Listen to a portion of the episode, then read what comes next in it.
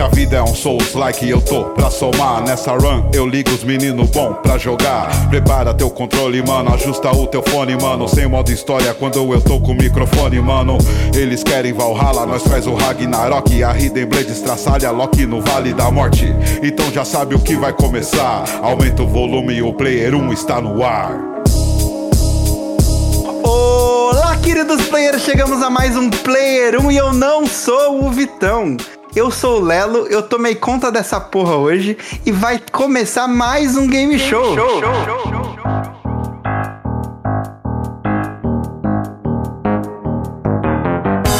Temos uma disputa entre nossos participantes, mas primeiro ele está ao meu lado, é o Vitão, nosso host que hoje está enfermo e está do lado dos jogadores, não de quem está comandando a parada. E aí galera, que é o Vitão. É, eu já vomitei, eu já me caguei, mas eu vim aqui pra vencer. Muito bem, é, assim, quero deixar bem claro que não terá nenhuma empatia.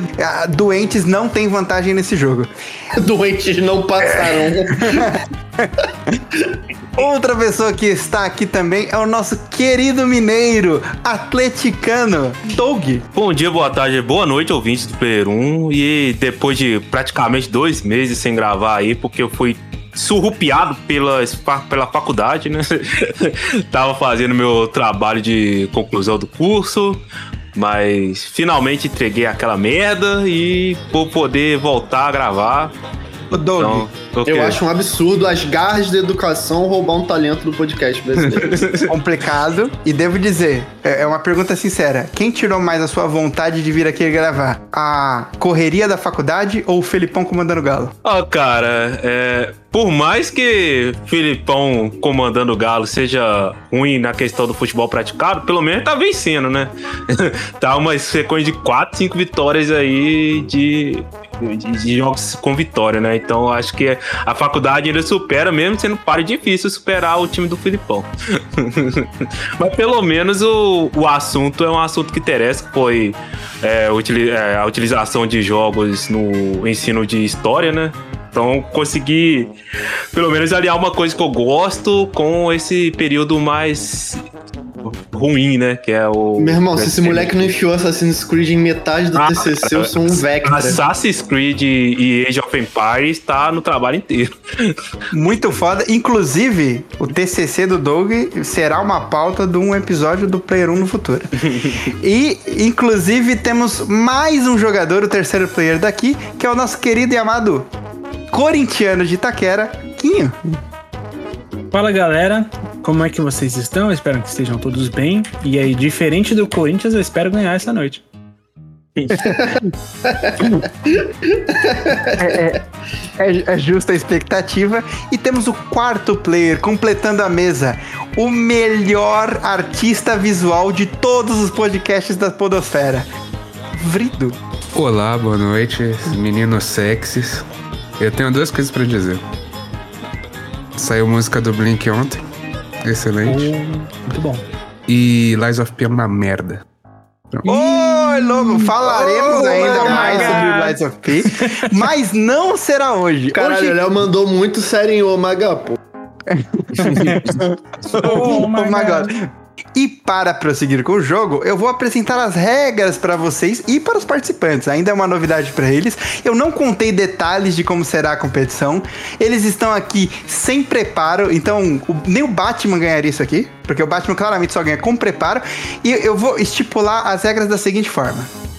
Cada competidor, ele vai defender uma única resposta e vai ser a resposta que ele vai ter que abraçar mesmo que ele não concorde com ela. Já sou e... eu em qualquer momento que eu me posiciono na internet. É verdade. O Vitão vem com vantagem por experiência de, de Twitter. E a ordem de escolhas, ela vai ser crucial e ela vai mudar a cada rodada. Então, se o Doug é o primeiro da, nessa rodada, ele vai ser o quarto na outra rodada a escolher, depois o terceiro, depois o segundo e volta a ser o primeiro, para manter isso de uma maneira justa. O ponto mais importante para ganhar essa competição é, responder as perguntas com argumentação e não apenas a escolha que for ser feita. Então, quando eu perguntar qual o melhor jogo de Resident Evil, aí se eu for pro Doug, o Doug score Resident Evil 4. O Vrido score Resident Evil 5. O Henrique score Resident Evil 7. E o Vitão score Resident Evil 1. Cada um vai ter que defender os pontos porque acha que esse é o melhor Resident Evil importante, não pode repetir. Então, se, se a, o, o, que você acha melhor Resident Evil já foi escolhido por um dos participantes que escolheu antes de você, azar o seu, abrace o jogo que você foi você escolheu no final e que sobrou para você e tente defendê-lo da melhor maneira possível, porque nesse jogo o que vai valer mais é a argumentação e seu poder de defender ou atacar algo que nem necessariamente é o que você pensa ou algo que você concorda. Player 1 Advogado Edition, tá ligado? É o Advogado Edition, exatamente. Imagina que você é um advogado. Você terá o, o seu cliente. É you a, can handle the truth. O seu cliente é a sua escolha. Objection. E você vai ter que fazer com que você ganhe nesse tribunal em que o júri é formado por mim. Caralho, todos aqueles anos assistindo a Viola Davis finalmente vão se pagar. Exatamente. Não, é muito bom. Eu, te, eu tenho um espírito de porco tão grande que eu, o quanto o Léo falava, eu já pensei nas três maneiras de trapacear, tá ligado? Um bagulho fofão pra caralho. Caralho, que, que excelente. Vai vomitar, vai. O jogo ele vai ter três fases. No final da primeira fase, o, pontua o pontuador que tiver no último lugar, ele vai ser eliminado, vai se juntar ao júri para as próximas fases. E assim acontece na segunda fase, depois só resta os dois finalistas. Battle Royale com Ace Atonement. é um Battle Royale de advocacia, olha só. É, exatamente. Justo. Seguinte, temos dois, duas fórmulas de pergunta nas duas primeiras fases e na terceira entra uma, um, uma nova fórmula. As duas primeiras são: eu vou estipular, por exemplo, igual o, o que eu falei do Resident Evil, tipo, qual o melhor jogo de Resident Evil, e aí cada um escolhe. E a outra opção é do pitch. E eu não consegui achar uma palavra em português que defina pitch, mas seria no sentido de você me convencer Brad de uma... Pitt. É, talvez seja Brad Pitt. E, mas ser, vai ser no sentido de você me convencer de uma ideia. Por exemplo, se eu falar qual que deva, deva ser o próximo jogo de Resident Evil. E aí cada um vai ter que me dar uma ideia de como que seria a história, o estúdio feito por quem ia mudar a, a de alguém. Argumentação não seria a palavra? Pode ser uma argumentação, mas é que é, é, que o pitch normalmente é, é, aquele lance de você vender a sua ideia uhum. falando todos os pontos dela para alguém. Shark Tank. Uhum. Shark é Tank, né? Um Shark Tank. Shark Tank, grande. Eu sou Apolinário. é, eu tenho uma Diga. dúvida, meritíssimo. As minhas respostas precisam ter embasamentos técnicos e se eu conseguir fazer uma resposta engraçada a ponto de comprar o juro, ela vai ser aceita? Olha, eu preciso ter uma abordagem séria e, e categórica ou eu posso trazer um absurdo? As piadas que... elas podem valer pontos, mas interessante que a sua linha de raciocínio ainda tenha uma argumentação que faça sentido. Fuck. Beleza? Alguma dúvida entre os participantes? Por enquanto Não. é de boa. Será que o Botafogo vai ser campeão brasileiro? Eu tô com essa. Eu espero que não. Então, para começar, definam entre vocês qual que será a ordem da primeira rodada, da primeira fase, e essa ordem irá influenciar em todas as rodadas seguintes, então é importante vocês terem a sua estratégia. Puta que pariu, é. Eu acho que tem que ser o Doug Puta primeiro. Puta que pariu. Eu? Sim. Graças aos estudos da Unicu, né? Porque o Doug é o que fala mais devagar da gente. E, e se ele for o último, tá cara, me tirando. É, ele vai se sentir desobrigado a falar rápido. Então deixa ele primeiro, porque como tem outras pessoas depois, ele vai falar mais rápido. Então eu sou o último, porque eu falo mais rápido, então, seguindo essa lógica. Pode, por mim, pode ser. Eu aceito seu segundo. Tá bom. Então, Doug, Quinho, okay. Vridão. Tudo bem, Doug. Ia ser muito bom se o Lelo manda, ok, Vitão eliminado. Essa prova era pra definir quem. É, o Quinho conseguiu brother, ganhar né? na argumentação. Não, é, o Quinho ganhou na argumentação e ele já ganhou a primeira. Parabéns, o primeiro ponto vai para o Henrique. Não, mentira. É. Seguinte, primeira pergunta. Doug, você será o primeiro a responder. Importante ressaltar novamente, não pode escolher a mesma resposta. Mas me diga, Doug, qual que você acha que é o melhor jogo da Bethesda? Cara, é, pra mim, dos jogos que eu joguei até então da Bethesda, né? Eu joguei só os jogos ali mais recentes, a partir do, do Skyrim pra cá, né? O Fallout 3, se eu não me engano, ele é antes do, do Skyrim, né? Então pode me corrigir aí se eu tiver errado. Então é pra, por incrível que pareça, tá sendo Starfield, cara. É, os, dos jogos que eu joguei até então, tá sendo meu favorito. Henrique, qual que você acha que é o melhor jogo da Bethesda? Bom, Léo, pra mim é uma escolha muito difícil, cara. Porque quando você pega a, a lista ridiculamente pequena dos jogos feitos só pelo estúdios Bethesda, é, fica difícil, cara. Então eu vou de Fallout 3. Certo. Vrido, qual o melhor jogo da Bethesda Studio? Bom, como eu não sei se rolou, né? Vocês ouvirem aí a discussão que a gente teve. E na Bethesda não consegui fazer um jogo bom. Todos os jogos do, bons deles são terceirizados, né? Então eu ia falar até um jogo ruim que a galera não gosta aqui, que é o The Evil Within, mas não deu. Então eu vou de The Elder Scrolls Skyrim pra, em respeito e amor a meu querido amigo Okashi-sama.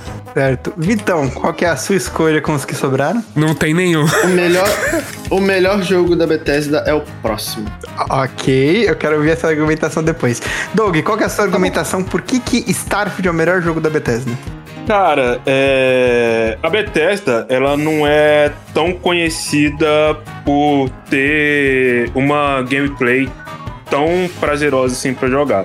É claro que no Starfield não vai ser um Doom da vida, igual o, o Kinho no off aí queria falar e tal, mas eu acho que houve uma melhora assim na, na, na gameplay do, do Starfield. Eu, pelo menos, é, não tenho uma profundidade de um jogo FPS, porque o Starfield é um RPG, mas é, é, chega a ser prazeroso, assim, o, o, a gameplay do, do Starfield.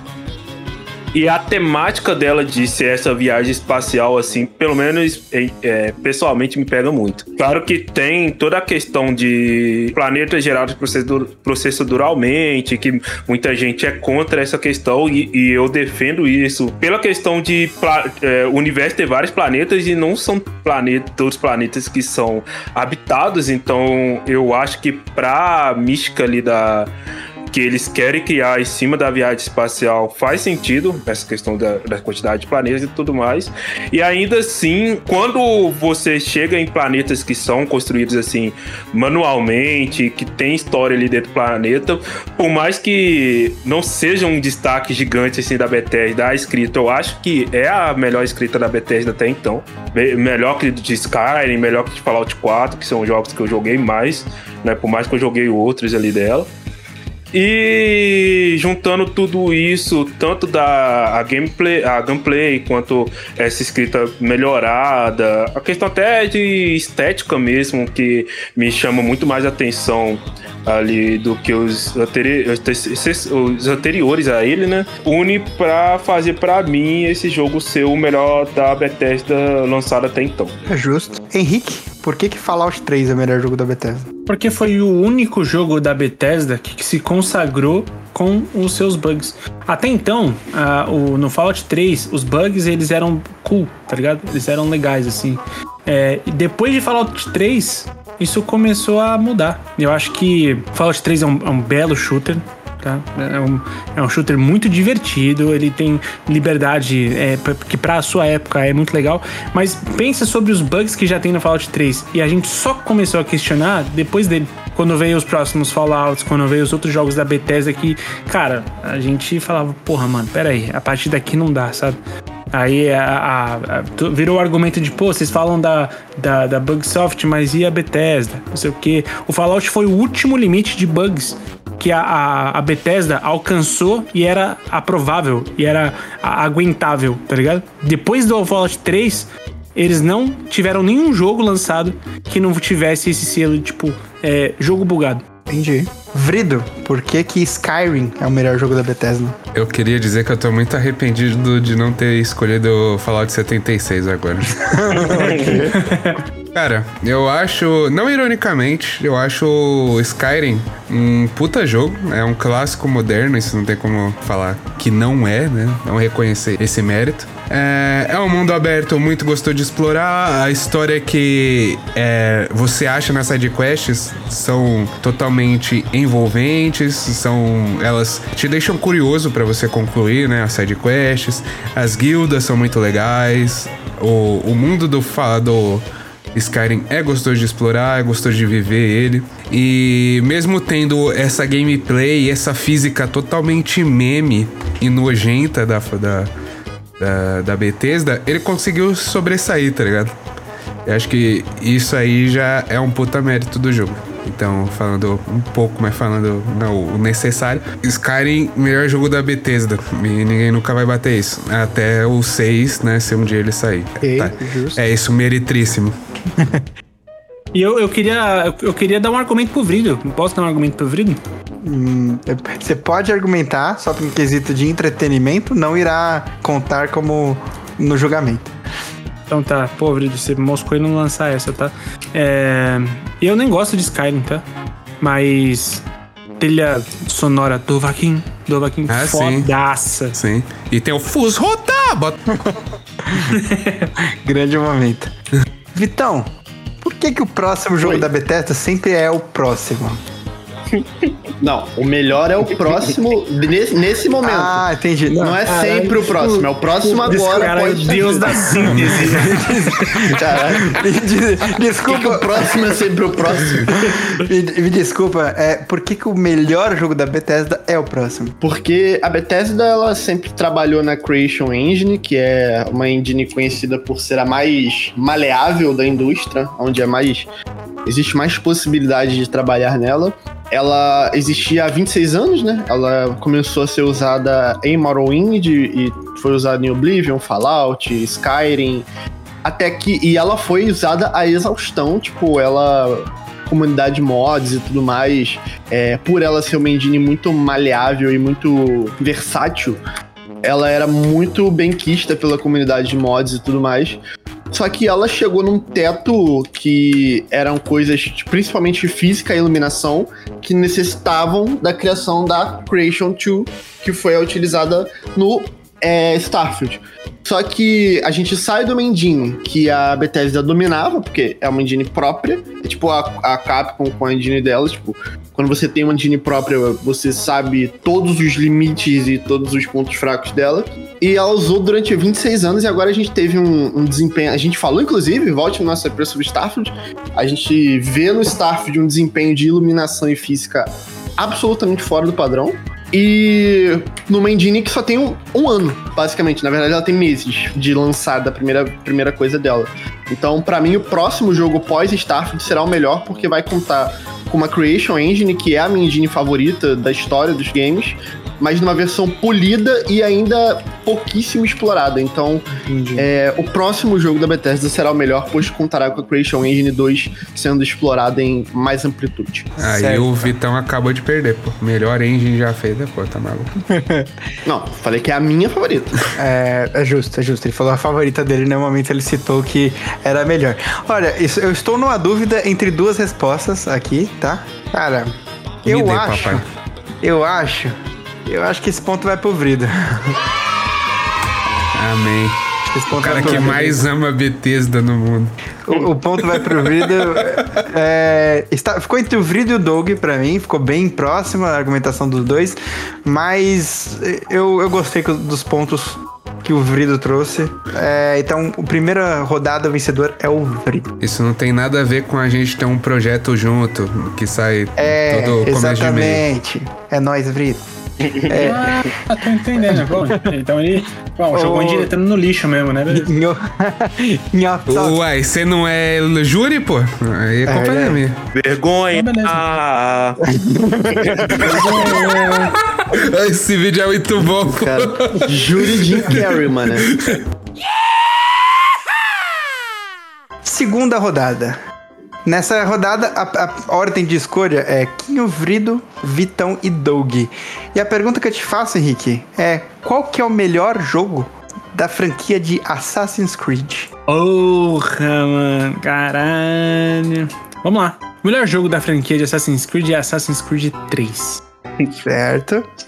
é, Vrido, qual que é o melhor jogo de Assassin's Creed? Cara, tava se tremendo na base dele. Escolheu Assassin's Creed 4, pô. Vitão. Assassin's Creed Rogue. Doug. Assassin's Creed 2. Beleza. Henrique, por que, que o melhor Assassin's Creed é o 3? Cara, é o 3 porque é a primeira vez que a gente vê um, um assassino que ele não tá dentro de uma, uma sociedade moderna pro tempo em que ele se passa. Tá ligado? Ele é um índio, né? Ele, eu não sei se talvez o índio é a melhor forma de se dizer, né? Mas é o Connor, ele tá na, naquela região dos Estados Unidos que tá sendo colonizada. Colonizada não, né? Tá sendo cada vez mais jogada para lá, né? Tipo, ah, essa terra é minha, vai para lá, essa terra é minha, vai para lá. E ele faz parte de uma revolução muito interessante, além dele ser um, assassino, ao meu ver, mais badass que tem. Cara, você pode pegar qualquer assassino de Assassin's Creed. Nenhum deles vai ser tão estiloso quanto o Connor, o assassino que usa duas machadinhas, Léo. Tá ligado? Ele, o filho da puta lá vai ter espada, o outro filho da puta. Não, ele, mano, ele, duas machadinhas de, de, de preda. Puta que pariu, isso é muito do caralho. A, a, ação desse jogo é muito maneira. É uma puta ação da hora do, de você ter as cutscenes no meio da ação, no timing certo, quando você dá o, o, o, o parry em dois inimigos ao mesmo tempo. Tanto que depois de tanto tempo de fazendo Assassin's Creed, tipo, meia bomba aí de RPGizados, tá ligado? Eles voltaram exatamente pra ação do Assassin's Creed 3, o melhor de todos. Vrido? Qual que é? é... é Assassin's Creed 4, né? Isso. Eu só que queria complementar aqui o Quinho, é que, pô, é, Assassin's Creed, eu geralmente lembro com muito carinho dele também. Que a história é muito maneira, né? Você começa lá com o Reitan e, pô, e, e ele te envolve, né? É um Assassin's Creed que você acompanha literalmente a vida inteira. Não, não literalmente, né? Você acompanha desde o início é. até, sei lá, o, o, o ponto que a história dele termina, sabe? Então é muito foda, muito foda Assassin's Creed 3. Você começa Porém, com o pai dele. Inclusive. Exatamente. E eu vou te falar, uh, spoiler, mas a boss fight contra o, o pai dele é muito maneira, cara. Muito foda. A direção daquela luta lá é foda demais. Então. Mas não chega aos pés de Assassin's Creed 4, onde temos o, o, o avô, né, do, do Connor. O, o último romântico, o último pirata. o. o Edward Kenway, cara. Que parece muito Hit Ledger, inclusive. E, cara, foi a primeira vez que eu, né? Foi, foi o jogo que eu joguei no Xbox. E foi a primeira vez que eu vi um mundo. E é muito difícil para mim admitir isso, mas foi a primeira vez que eu me senti num, numa aventura sem escala, num, em um mundo totalmente vasto, onde dentro do escopo dele, né, que é a pirataria, eu me sentia totalmente livre, cara. E era mágico você explorar é, tanto a terra, mas o mar, né? O foco do Assassin's Creed 4 é muito mar. Então, você poder navegar até as, as, os confrontos de navios, ou até mesmo caçar baleia, que eu gostava bastante, que né? Eu gosto de caçar baleia, na vida real, inclusive. Cara, ele entregou muito a história. O final, pô, quem jogou Assassin's Creed 4 não tem como não se emocionar com a história e o final, né? É, tal qual Red Dead Redemption 2, ele, ele contempla aquela época já de decadência do, dos cowboys, aqui a gente vê um final do, dos piratas. Então, foi o último Assassin's Creed com peso emocional e aventuresco para mim, que é, eu lembro que eu dropei logo depois na, a franquia, né? Que ela acho que teve mais um, acho que teve mais um só e aí depois virou RPG, eu não, não fiz mais questão. E para mim é muito ruim falar que um jogo da Ubisoft é bom. Então entendam, rapazes, o, que, o peso desse jogo para mim. Caralho, juiz. que exagero, cara. Que é. exagero, na moral. Vai tomar no cu, juiz. O cara tá falando há mó tempão, irmão. Oxe. Acontece, agora chegou a sua vez. Vai, Vitão. Por que, aí que é essa merda aí, Vitão? Filha da puta. Tem que acabar a justiça, pô. É, pra mim, o melhor Assassin's Creed é Assassin's Creed Rogue, que ele se aproveita de mecânicas e dinâmicas estabelecidas pelo que os amigos já falaram. O 3 e o 4, ele é meio que uma sucessão, vamos dizer assim, dos dois. Porém, ele ele usa todas essas mecânicas. Ele é o último jogo da, da geração ali Xbox 360 PlayStation 3, tanto que ele sai em paralelo com o Unity, que já é para New Gen da época. E ele usa todas as mecânicas que a plataforma Play 3 360 deu pro Assassin's Creed, só que o que ele poderia fazer de diferente, já que ele tá usando tudo que já deu certo? Ele vai para um lado da história que tira um pouco do preto no branco, tira o binarismo existente na franquia Assassin's Creed até então, onde a Ordem dos Assassinos era imaculada e, e justa e por mais que isso seja um pouco questionado em Revelations, um pouco, um pouco, mas havia a ideia do os assassinos são bem, os templários são mal, mas Assassin's Creed Rogue ele dá um, um pano, você controla um templário, é, isso é o grande ponto do jogo, mas ele te dá a sensação de que naquela história não existe bem e mal, existe existem duas ideologias, cada um tá defendendo a sua e na própria história ambos são o herói, tá ligado? E o outro é o vilão. E Assassin's Creed Rogue traz muito isso. Você interage com personagens da franquia, você interage com Aquiles, por exemplo. O final de Assassin's Creed Rogue, ele é uma ligação direta com Assassin's Creed Unity. Então, ele, além de tudo, é um jogo que fecha o que veio antes e abre para o que vem depois, mas acima de tudo ele tira o binarismo. Eu acho que a importância dele é muito grande em tirar o preto no branco e mostrar que naquele universo, naquela história, é, não existe bonzinho. Existem pessoas que lutam como pessoas, que acreditam como pessoas e erram como pessoas. Justo. Bonito. Esse foi o cara que bonito. reclamou do tempo. É, olha lá o cara falando da DLC do Assassin's Creed 4. É. é... Doug, Assassin's Creed 2, por que, que ele é melhor? Então, cara, é. O Assassin's Creed 2, por mais que não seja o primeiro, como o próprio nome diz, eu acho que ele foi o estabelecimento da franquia. Vai tomar no cu. tão óbvio. Mas ele foi o estabelecimento da franquia. E, é, Ganhou um ponto pela existe... honestidade, tá? Ele não é o primeiro mesmo. Mas ele foi o segundo, né? pra mim, não existe, não existiria a franquia Assassin's Creed se não fosse o, os pilares que foram estabelecidos e reforçados no Assassin's Creed 2.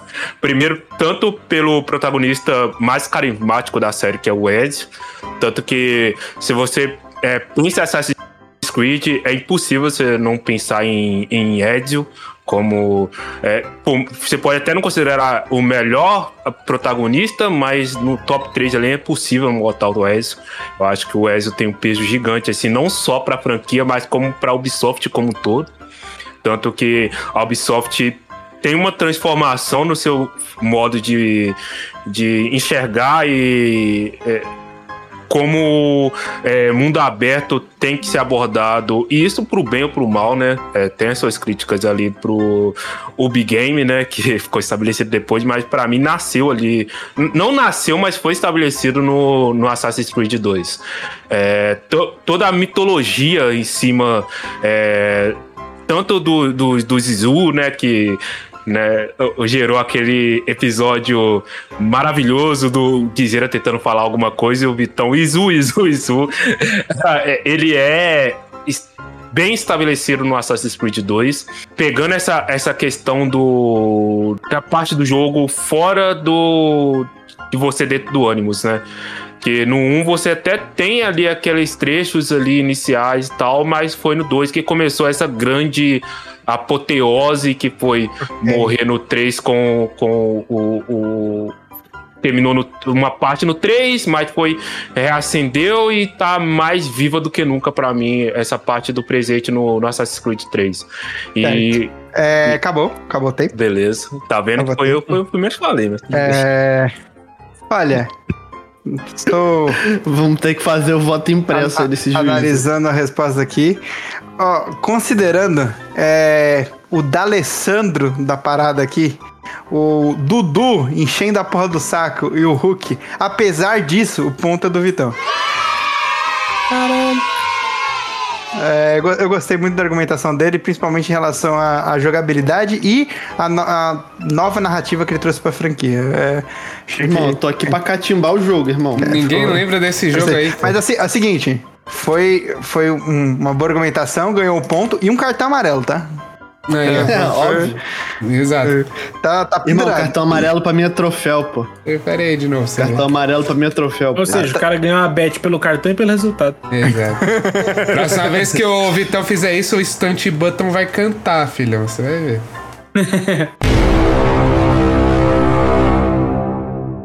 terceira rodada. Agora, uh, eu lhe pergunto, Vrida, você que é o primeiro a responder nessa rodada, me diga, qual é o melhor jogo de Zelda? Caralho. Complexo, hein? Só vai ser foda. Dá um ponto um pouquinho logo. é, pelo amor de Deus, né, meu? Caralho, mano. Nossa, melhor jogo de Zelda. Tá, eu vou, eu vou pro TikTok então, vai. No Tears of the Kingdom. Tears of the Kingdom, beleza. É, Fitão, qual que é o melhor jogo de Zelda? O melhor é o que não saiu, sacanagem. é, cara, pra mim o melhor jogo de Zelda é Ocarina of Time. É, Doug? O Zelda Bafinho da Fera. Certo. Henrique, qual que é o melhor jogo de Zelda?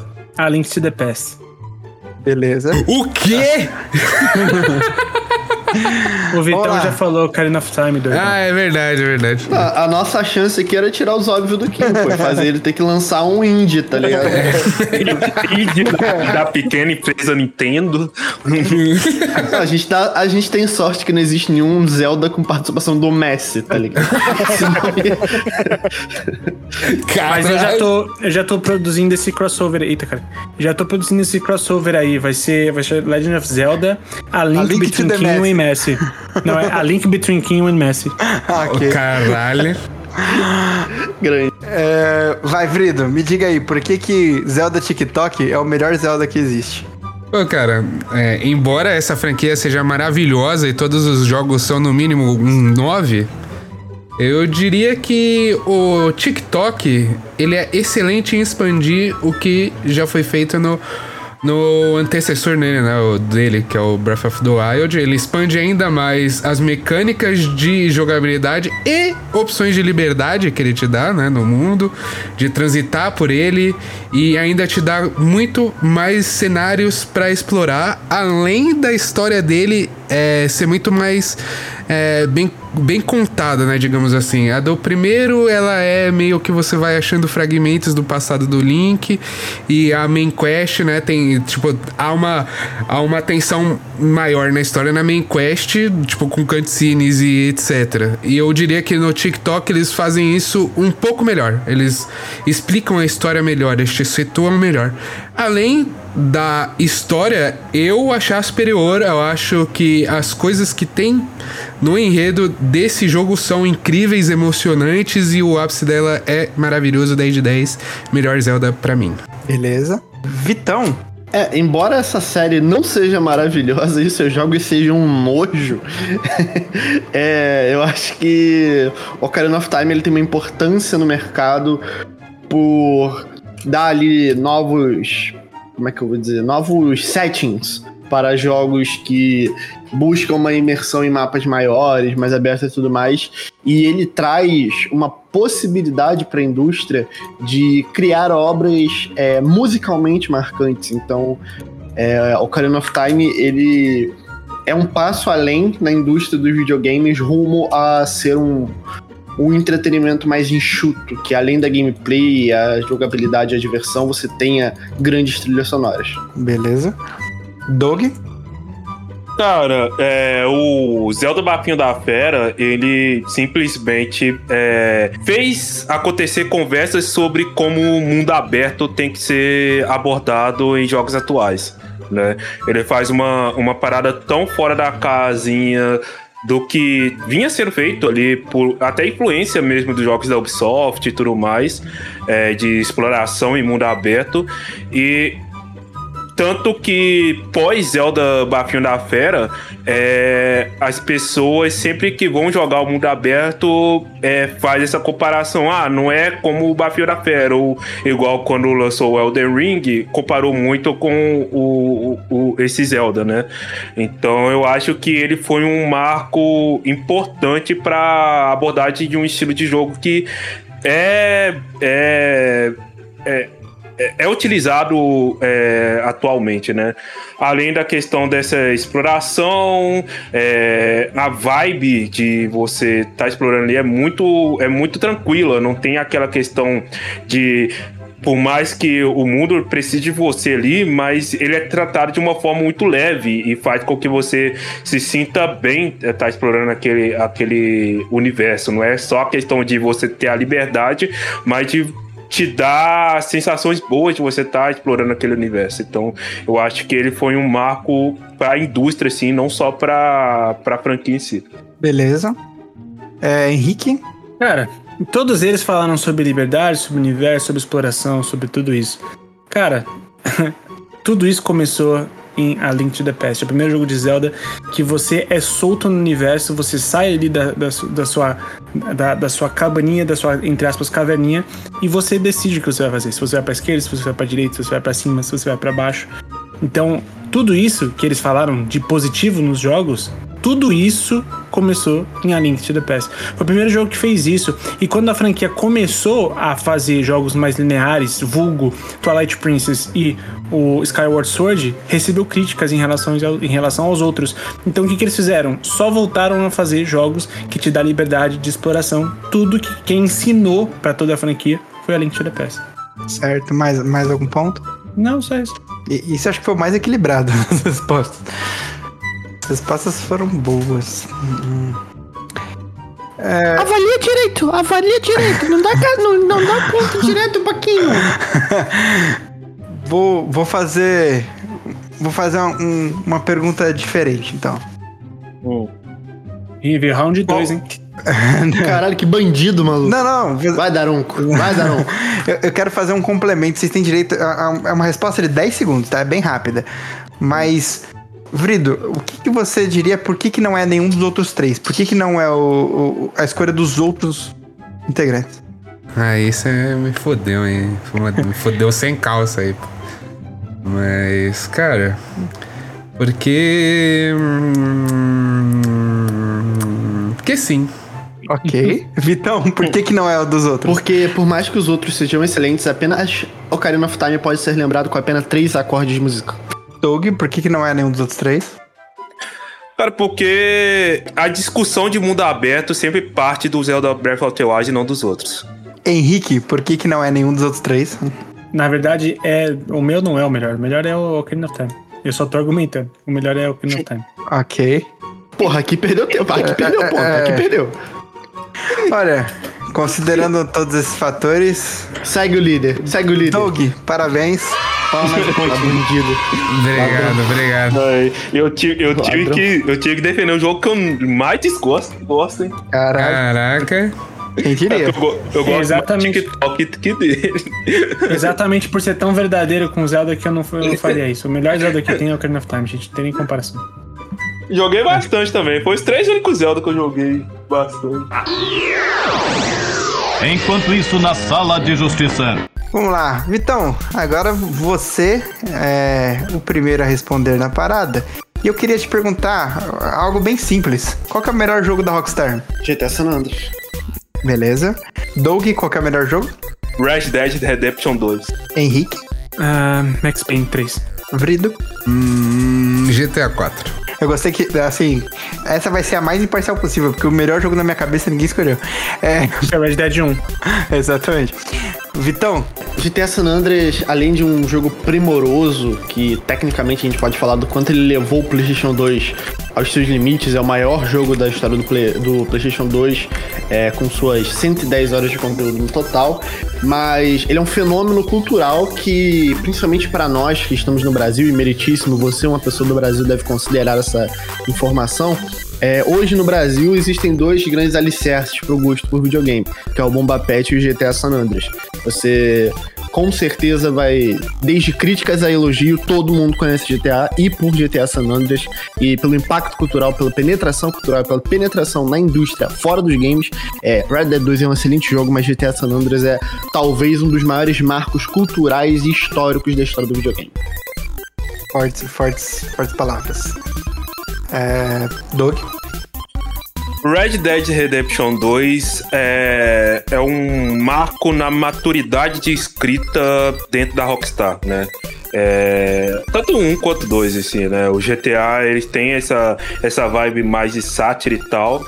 E o Red Dead, eu acho que marca essa maturidade que é muito atrelada, principalmente é, a, aos jogos da da Sony, né? Quando você pensa de jogos narrativos mais maduros, com consequências nos atos é, que os personagens estão fazendo, não que você tenha liberdade de fazer aqueles atos, mas para mim o Red Dead é, supera até qualquer jogo narrativo da Sony, assim na parte de escrita. É, é um jogo primoroso, tanto nessa parte quanto na questão de gameplay, de construção de mundo que ele se propõe a fazer.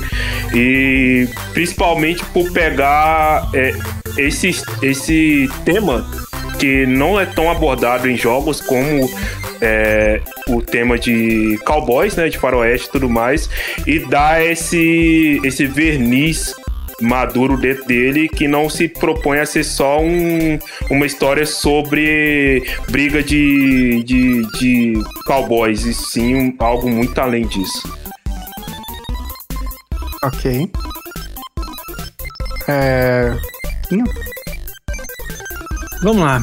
Max Payne 3 é um third person shooter. Eu acho que é, foi dito recentemente com muito mérito que é o melhor third person shooter que existe é, com uma vibe no ar incrível, fodaça, e que é um jogo que coloca uma pessoa de fora aqui no Brasil questionando em diálogo, questionando em, em, em narração se o Estado brasileiro é, é, é posto dessa forma e quem é que tá certo? Se são as milícias, se são os bandidos, no final das contas todo mundo tá tirando para sobreviver e tudo isso no meio de o melhor jogo de ação de tiros que já existiu.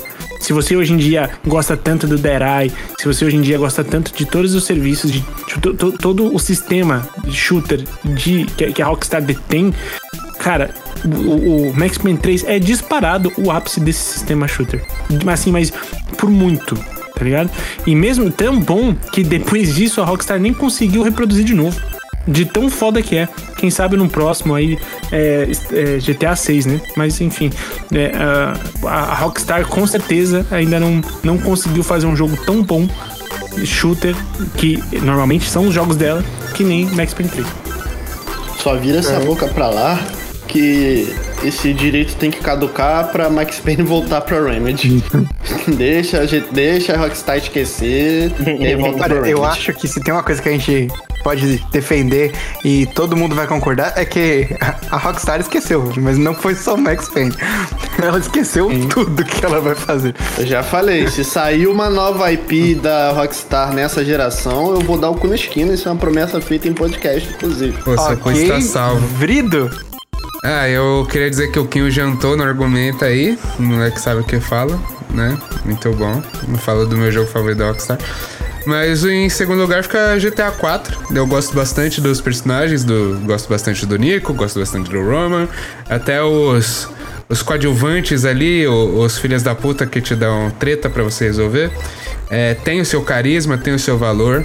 Eu acho maneiro também como ele pega, né? Eu não sei se é a primeira vez, mas ele traz um imigrante do, Oriente Médio para os Estados Unidos e mostra né, como é, não necessariamente o sonho americano vai dar certo para você. Talvez você tenha que voltar para o seu passado né, pra, de violência para conseguir sobreviver em outro lugar. Você tem que voltar para o que você estava fugindo para continuar sobrevivendo, sabe?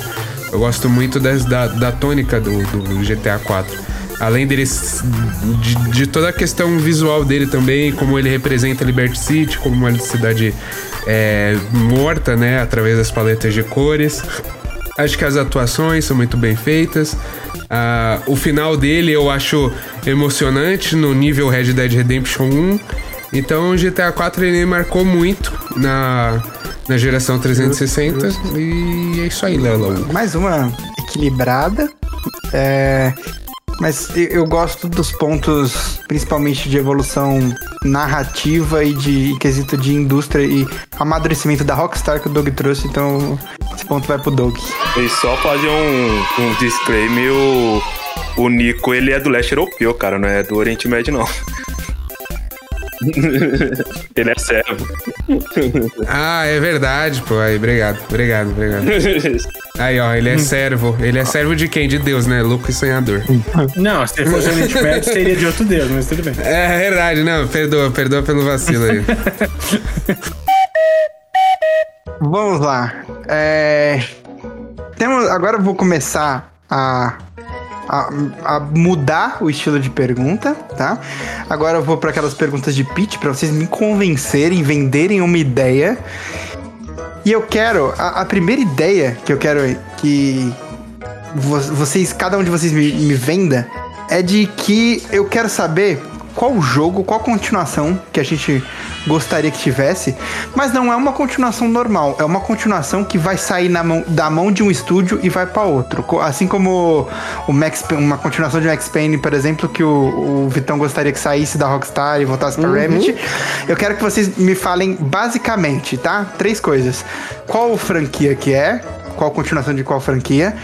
Para que estúdio que ela iria e que estilo de jogabilidade que ela seguiria e a premissa da história que você gostaria de que fosse contada dessa franquia. É, e a primeira, a, a, ordem voltou a ser a logo do começo: Doug, Quinho, Vrido e Vitão. Então, Doug, vem. Me, me venda essa ideia aí. Qual que. De, a continuação, ela devia ir para onde e como é que vai ser isso? Então, cara, é pro terror do Flame War dos anos 90 eu venho aqui propor que Sonic saia da SEGA e vá pra Nintendo.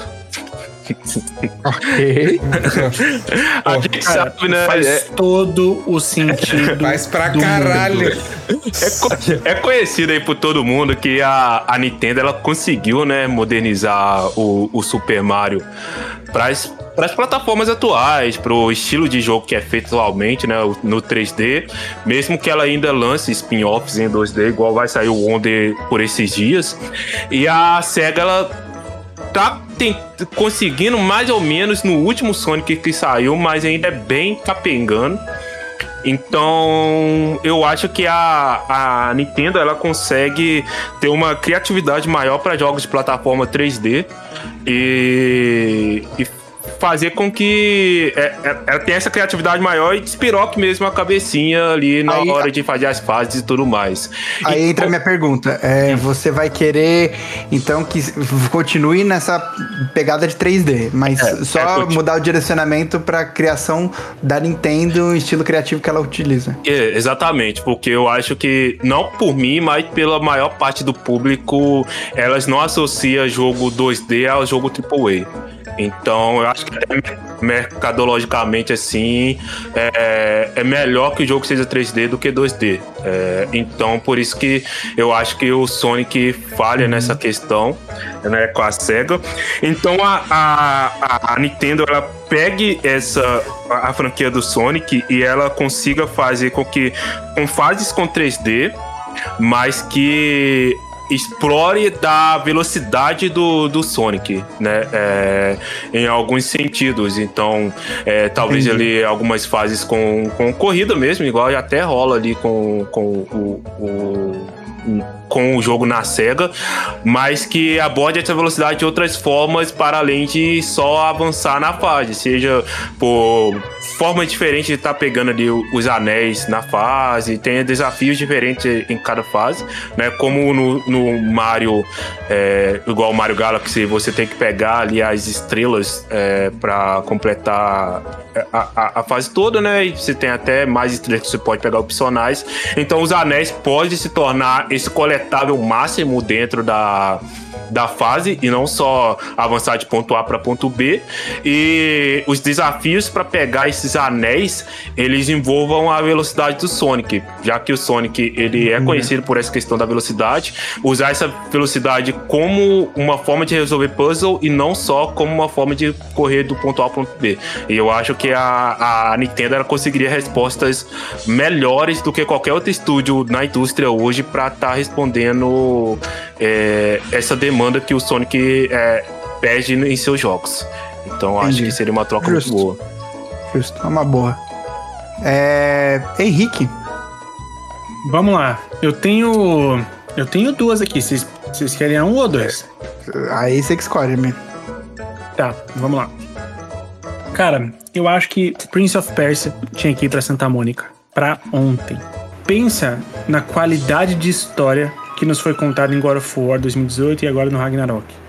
Pensa no nível de detalhe, na riqueza de, de, do quanto que a gente ficou sabendo de personagens. E quando a gente pensa em Prince of Persia, você pode pensar sobre. Uh, vamos, vamos pegar o Sands of Time como exemplo.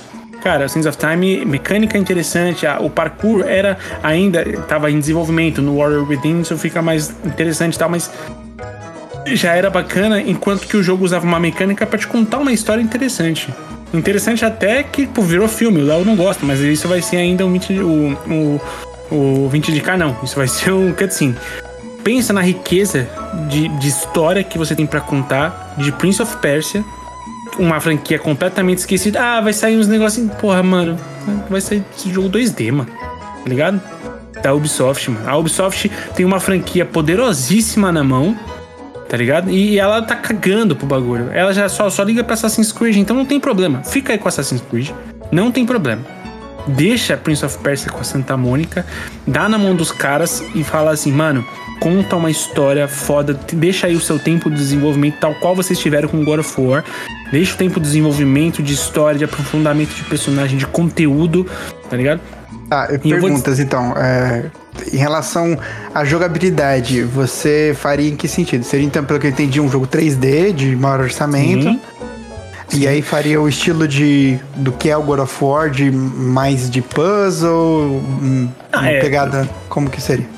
Puzzle é uma mecânica que God of War é, tem, usa bastante, assim como o Prince of Persia, e ambos sabem fazer bem. Eu diria até que mais o, o, o seria um ponto para Santa Mônica evoluir com o Prince of Persia, mais do que ela faz uhum. com God of War, tá ligado? Agora, pensa um cenário rico, é, é, nesse sentido. Você vai ter puzzle e você vai ter combate da mesma forma. Pensa na câmera de God of War. Afasta pouca coisa. A gente sempre criticou, eu e o Doug também, a gente criticava um pouco sobre essa câmera próxima demais do personagem. Cara, afasta um pouco essa câmera. A, a ponta a gente vê ali o, sabe, tipo, a, a, o joelho, um pouquinho abaixo do joelho do personagem você tem esse scope, esse, esse FOV aí para você desenvolver combates em arenas que for necessário e para você desenvolver os parkours. E Entendeu? outra pergunta agora. É, eu não fiz muito isso em relação ao Dog, porque eu acho que o Sonic não é o, o foco dele, é, é a história. né? é, é, ele vai. Ele segue um, um, padrão ali. Mas você tem alguma ideia de história que seria de readaptar, de fazer? Tem alguma história nova? Me, me dá uma premissa que seja interessante ou alguns pontos que você colocaria para deixar isso mais interessante no Prince of Persia. Cara, pensa num. É, é, usando como exemplo, é claro que não chupinhado. Afinal, né, hoje em dia o, o Assassin's Creed tá usando a técnica do Minato para fazer jogo de, né, de videogame, né? O, o, Assassin's Creed chupinhou Naruto fodamente aí no último no Mirage. Então, vamos pegar o Prince of Persia e fazer um esquema né, é, meio. Não tô co correlacionando as origens dos negócios, do, do, dos filmes, tá? Só que Prince of Persia sempre abordou a comunidade e a cidade que vive em volta da, da, do reino, do que é o real, né? Da, do, do foco da realeza ali. Cara, faz uma história chupinhada de Aladdin um cara que tem ali o seu a, a sua origem humilde e que é o guerreiro selecionado é, de forma aleatória, mas tem que ser você a combater um mal, tá ligado? Pega Gostei. uma origem de Aladdin, transforma isso dentro de um cenário maneiro e você vai tendo sua progressão, a, a sua redenção no final das contas, conseguindo um grande feito. Interessante, interessante. Vrido. Opa, eu tava aqui pensando com meus dois neurônios. Hum. E eu tava querendo muito pensar em alguma coisa com a Double Fine, porém não cheguei no, no, num jogo com, com, com esse estúdio. Porém, né, entre as minhas viagens astrais e, e nesses segundos, eu cheguei na franquia que já está morta, Léo. Hum. E aí eu queria mudar o escopo totalmente. Hum. Então eu queria fazer um Guitar Hero hum. pela Naughty Dog.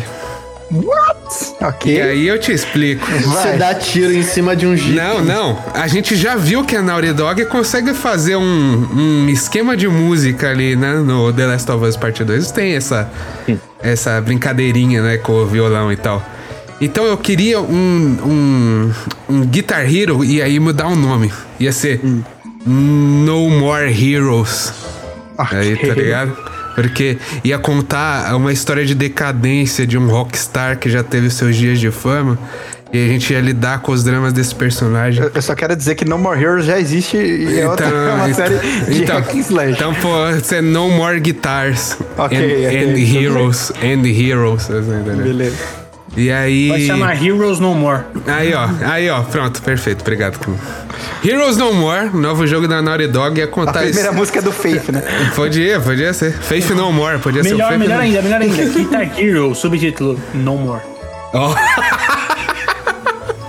Perfeito. Tá, é, eu tô entendendo a linha de raciocínio que você tá querendo de vibe, mas eu quero, eu quero saber o que você tá pensando em questão de jogabilidade, porque agora ainda não entendi se vai ser um Guitar Hero daquele estilo tradicional ou, ou, ou se a gente vai ter uma mistura de do, dois estilos, o que que vai fazer? Então, eu tava pensando meio que é, é, um Walk Simulator, Uhum. Porém, com partes de, de palco, com, de ritmo, igual o guitarreiro, tá ligado? Entendi. Entendi. Tá, é. Com. Você já deu mais ou menos a história, e aí vai seguir para um lado de que tenha diferenças narrativas ou vai ser muito mais passivo em relação a, a, ao caminho que você vai seguir ali de, de escolhas? Então, essa parada de escolhas eu, eu queria, porque aí a gente podia ir pra uma parte mais de um final entre ou ele realizar a turnê de fato ou ele virar um chefão do crime, tá ligado? Então, isso aí. É, assim, tem potencial para ser um filme do Johnny Cash ou o Tinei Seus Dick no final se enfrenta o diabo, né? Perfeito. É, é, pode ser, pode despirocar aí, tal qual a minha ideia. Eu não sei pra onde você vai, mas entendi. Achei o mais ousado dos três até agora. o mais doente, com certeza. Definitivamente eu não esperava por isso. Obrigado. É, Nem eu. Vou, vamos ver o quarto. o quarto. Vitão. Sim, não, se o Vrido tiver contatos bons, ele faz uma parceria com a CD e bota o Johnny Silverhand na DLC. Foi, ia ser tá incrível, tá? Caralho, ok. Ia ser incrível. Se ele tiver, é só achar o marketing correto. Não, de nada, tá, gente? De nada. Obrigado. Ó, é, independente, até agora, as três ótimas ideias por caminhos completamente diferentes. É, Vitão, qual que é a sua ideia? Eu ia falar sobre o, o, Max Payne, né? Mas acho que é meio. Acho que é óbvio e também, tipo, vai acontecer em algum momento. Eu queria trazer que Star Wars precisa sair da mão da EA.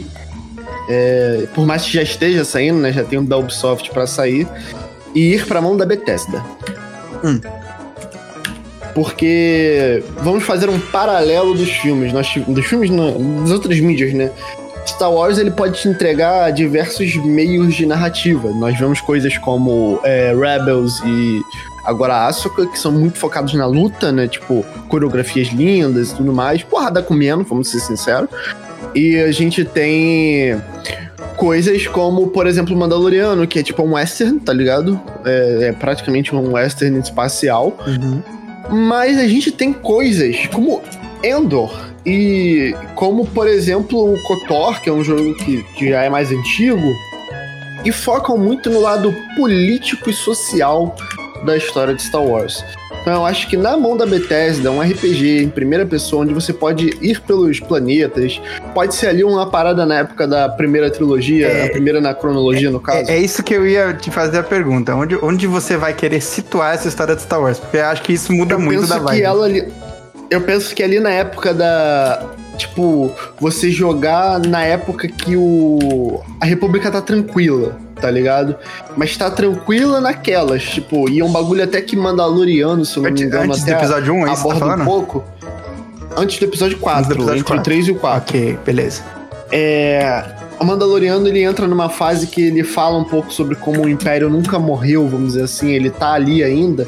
Então essa parada é bem política e coisas não envolvendo o Império, tipo, o Império é um problema, mas coisas tipo, ah, sei lá, mano, existe a política de tal, tá, o Império tinha tais territórios, para quem vai ficar esses territórios? Quem vai negociar esses territórios? Quem são os chefes latifundiários do mundo de Star Wars?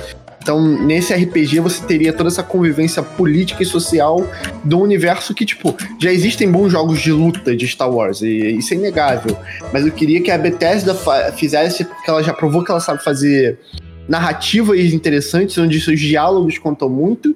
Então, tipo, uma parada bem de você sentar e ter reuniões como em Skyrim para parar a guerra, ou então na missão da facção Ryujin em Starfield, que você senta numa mesona assim, tem uma reunião de empresa, tá ligado? Pra ver quem vai ser o próximo CEO.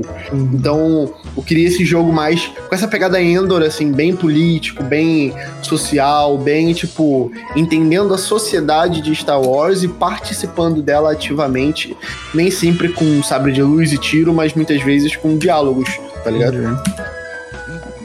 Tem, faz sentido, faz sentido, principalmente a gente imaginar o Kotor que ele fez ali, faz sentido. É, bom, eu acho que tem duas ideias que elas são muito já mais palpáveis, que é essa do Star Wars com a Bethesda, que a gente tem Kotor ali que dá pra imaginar, e o Sonic com a Nintendo, dá pra gente imaginar só que é o do Sonic melhorar um pouco em relação à criatividade. E tem a mais ousada de todas, que é a do Vrido. É, que parabéns, assim, tá aí uma junção que eu não imaginei que seria feita. É, mas eu, eu ainda tô muito comprado com os argumentos do Henrique. Eu, eu gostei da ideia e gostei do, do potencial quando ele fala de explorar principalmente o lance da cidade ao redor. Você já tem uma mecânica ali, um, um estilo. Eu gosto dessa ideia, principalmente porque eu acho que é, é das franquias que a gente que foram citadas aqui, tirando Guitar Hero que tá morta, mas era a, a que mais tá precisando mudar de áreas. Eu acho que faz muito sentido com ela. E a do Guitar Hero também precisaria, mas eu acho que a ideia ousada demais, eu não sei se eu colocaria meu dinheiro nela. Isso, mas cara. certamente a do Henrique me deixa animado com essa ideia. Eu, eu gostei, ponto vai pro Henrique dessa Vai dar retorno, imagina o trailer com Welcome to the Jungle, tá maluco. o jogo do Vrido vai ser aquela cena do Mad Max, onde tem os caras tocando guitarra em cima do carro. Mas tá se ele tivesse falado isso, acho que ele ia. Não é uma ideia, não é uma ideia, não é uma ideia. Ia me deixar emocionado só de lembrar desse rapaz. Próximo round também vai ser na ideia de vocês convencerem de alguma coisa.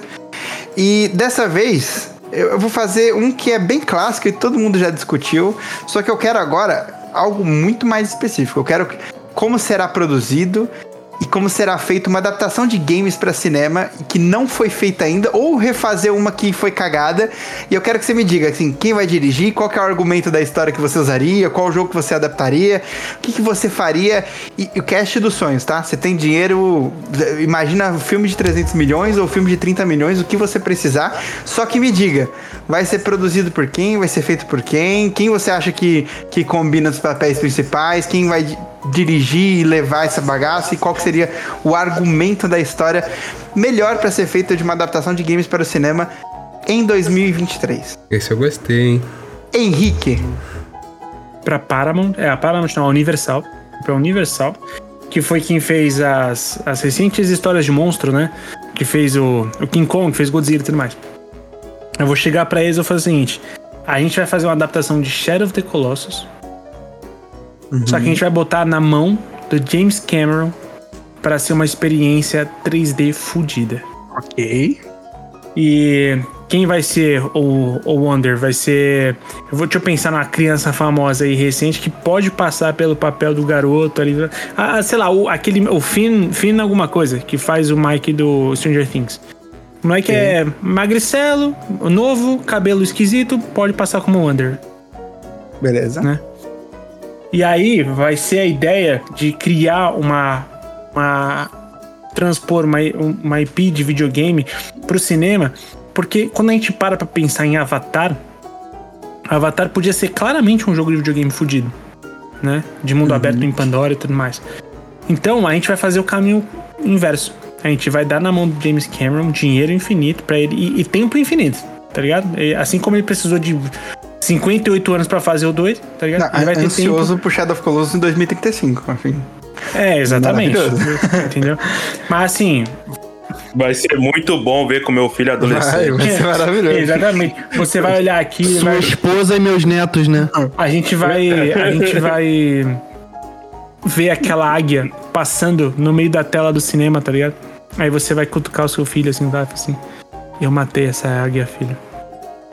Ô, Quinho, na época já vai estar tá no 25D, tá ligado? A águia ela vai esbarrar em você. Não, tá? ela vai, ela vai defecar, vai cair no teu ombro, tá ligado? Vai ser foda. E. E assim. O. O filme, o, o, bom do filme é que a tecnologia vai estar na mão do cara que sabe usar isso. É um filme muito contemplativo, né? Então não, a gente não precisa. Ele pode ter. Não precisa ser um filme só, né? Pode... Eu ia te perguntar até, você vai seguir a mesma história do jogo? Assim, eu acho que não dá para fazer 18 colossos, né? Matar 18 bichos é foda, né? Você São 18 16, eu não lembro. James Cameron ele faz 18 filmes. não, então, dá, acho que dá pra dar uma resumida, é isso que tá falando. Ou exatamente, fazer... a gente pode a gente pode fazer menos é, menos bichos, tá ligado? E aí se eu, assim, se o estúdio encher muito o saco, a gente cria alguns flashbacks ao longo da jornada do Wanderer. Porque a ideia é que o filme seja contemplativo. Tá ligado? A ideia é que o filme transponha a, a sensação do daquela, daquele moleque tentando é, fazer de tudo para trazer aquela garota de volta e entendendo que mesmo tendo que para fazer mesmo que para fazer isso ele tenha que matar criaturas e mesmo tendo que se corromper e se transformar numa criatura que ele não entende quem é eu acho que, por mais que eu tenha todas as críticas aos filmes de Avatar, por mais que eu tenha. É, é, é que eu não seja tão ligado a, a, aos dois filmes de Avatar, eu acho que a pessoa para criar essa experiência visual, essa experiência. É, como é que eu posso dizer assim? Sinestésica, tá ligado? É o James uhum. Cameron. E assim, se você quer pegar o coração de gamer, o, o Shadow of the Colossus é um, é um jogo que vai, tipo, eu acho que ele é certeiro, porque ele tem um, um, uma fanbase muito, é, é assim, uma, muito consolidada. É um, um, bom, uma boa escolha. É, o próximo, Vrido? Cara, eu tenho, eu tenho dois aqui. Tenho dois. Hum. Eu vou dar pitch dos dois, foda-se. Não, tem que escolher um dos dois. Não, mas enfim. se, se, se falar os dois, automaticamente eliminado do, do rodada. Tá bom, eu aceito. Mas vamos lá.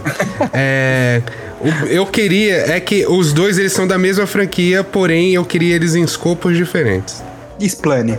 Vamos, vamos lá. lá. Eu queria. Tá, aí o mesmo estúdio faria os dois, então são dois projetos, tá bom? Uhum. Eu queria que a A24 hum ela pegasse o Ari Aster hum. e fizesse um Silent Hill 2. E aí eu já tenho o elenco. Hum. O Nicolás Coster Waldu, que fez o, o Jamie Lannister no Game of Thrones, seria o, James, o, o James.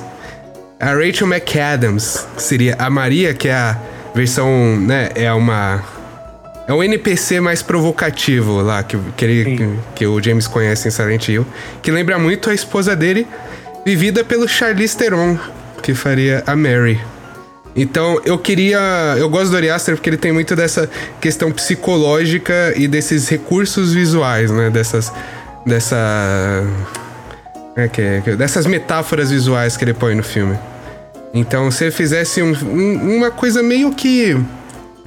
É, trazendo os elementos de psicodelia do Midsommar mas para dentro da cabeça do James, afinal ele tá sofrendo um PTSD fudido, acho que daria um puta filme.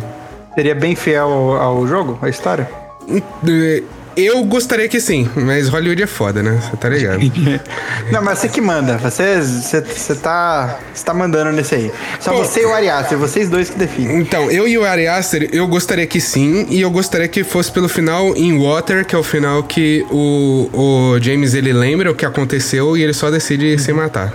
Certo. E o que, que, seria o outro projeto que você falou que também é Silent Hill, é isso? Seria, aí, ó. Esse, esse é pra ganhar, tá ligado?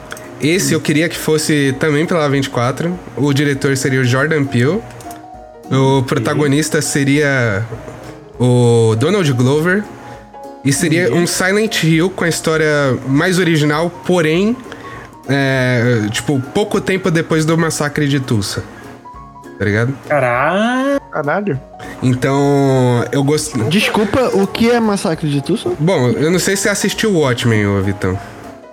Mas tem o. Hum, assisti quando era criança. Não, a série. a série. Não assisti, não assisti. Pô, vale muito a pena, porque no episódio 4 eles, eles falam. Tem um personagem que ele cresce do, no massacre de, de Tulsa. Mas basicamente. É, foi um evento que aconteceu em, acho que em 1921, em, em Tulsa, né? Oklahoma. Uhum. E onde basicamente os brancos começaram a linchar os pretos, tá ligado? Então eu queria ver o, o, eles trazendo essa questão psicológica, né, do, do cenário ali. Seria que meio uma cidade assombrada literalmente, tá ligado? Foda, tá?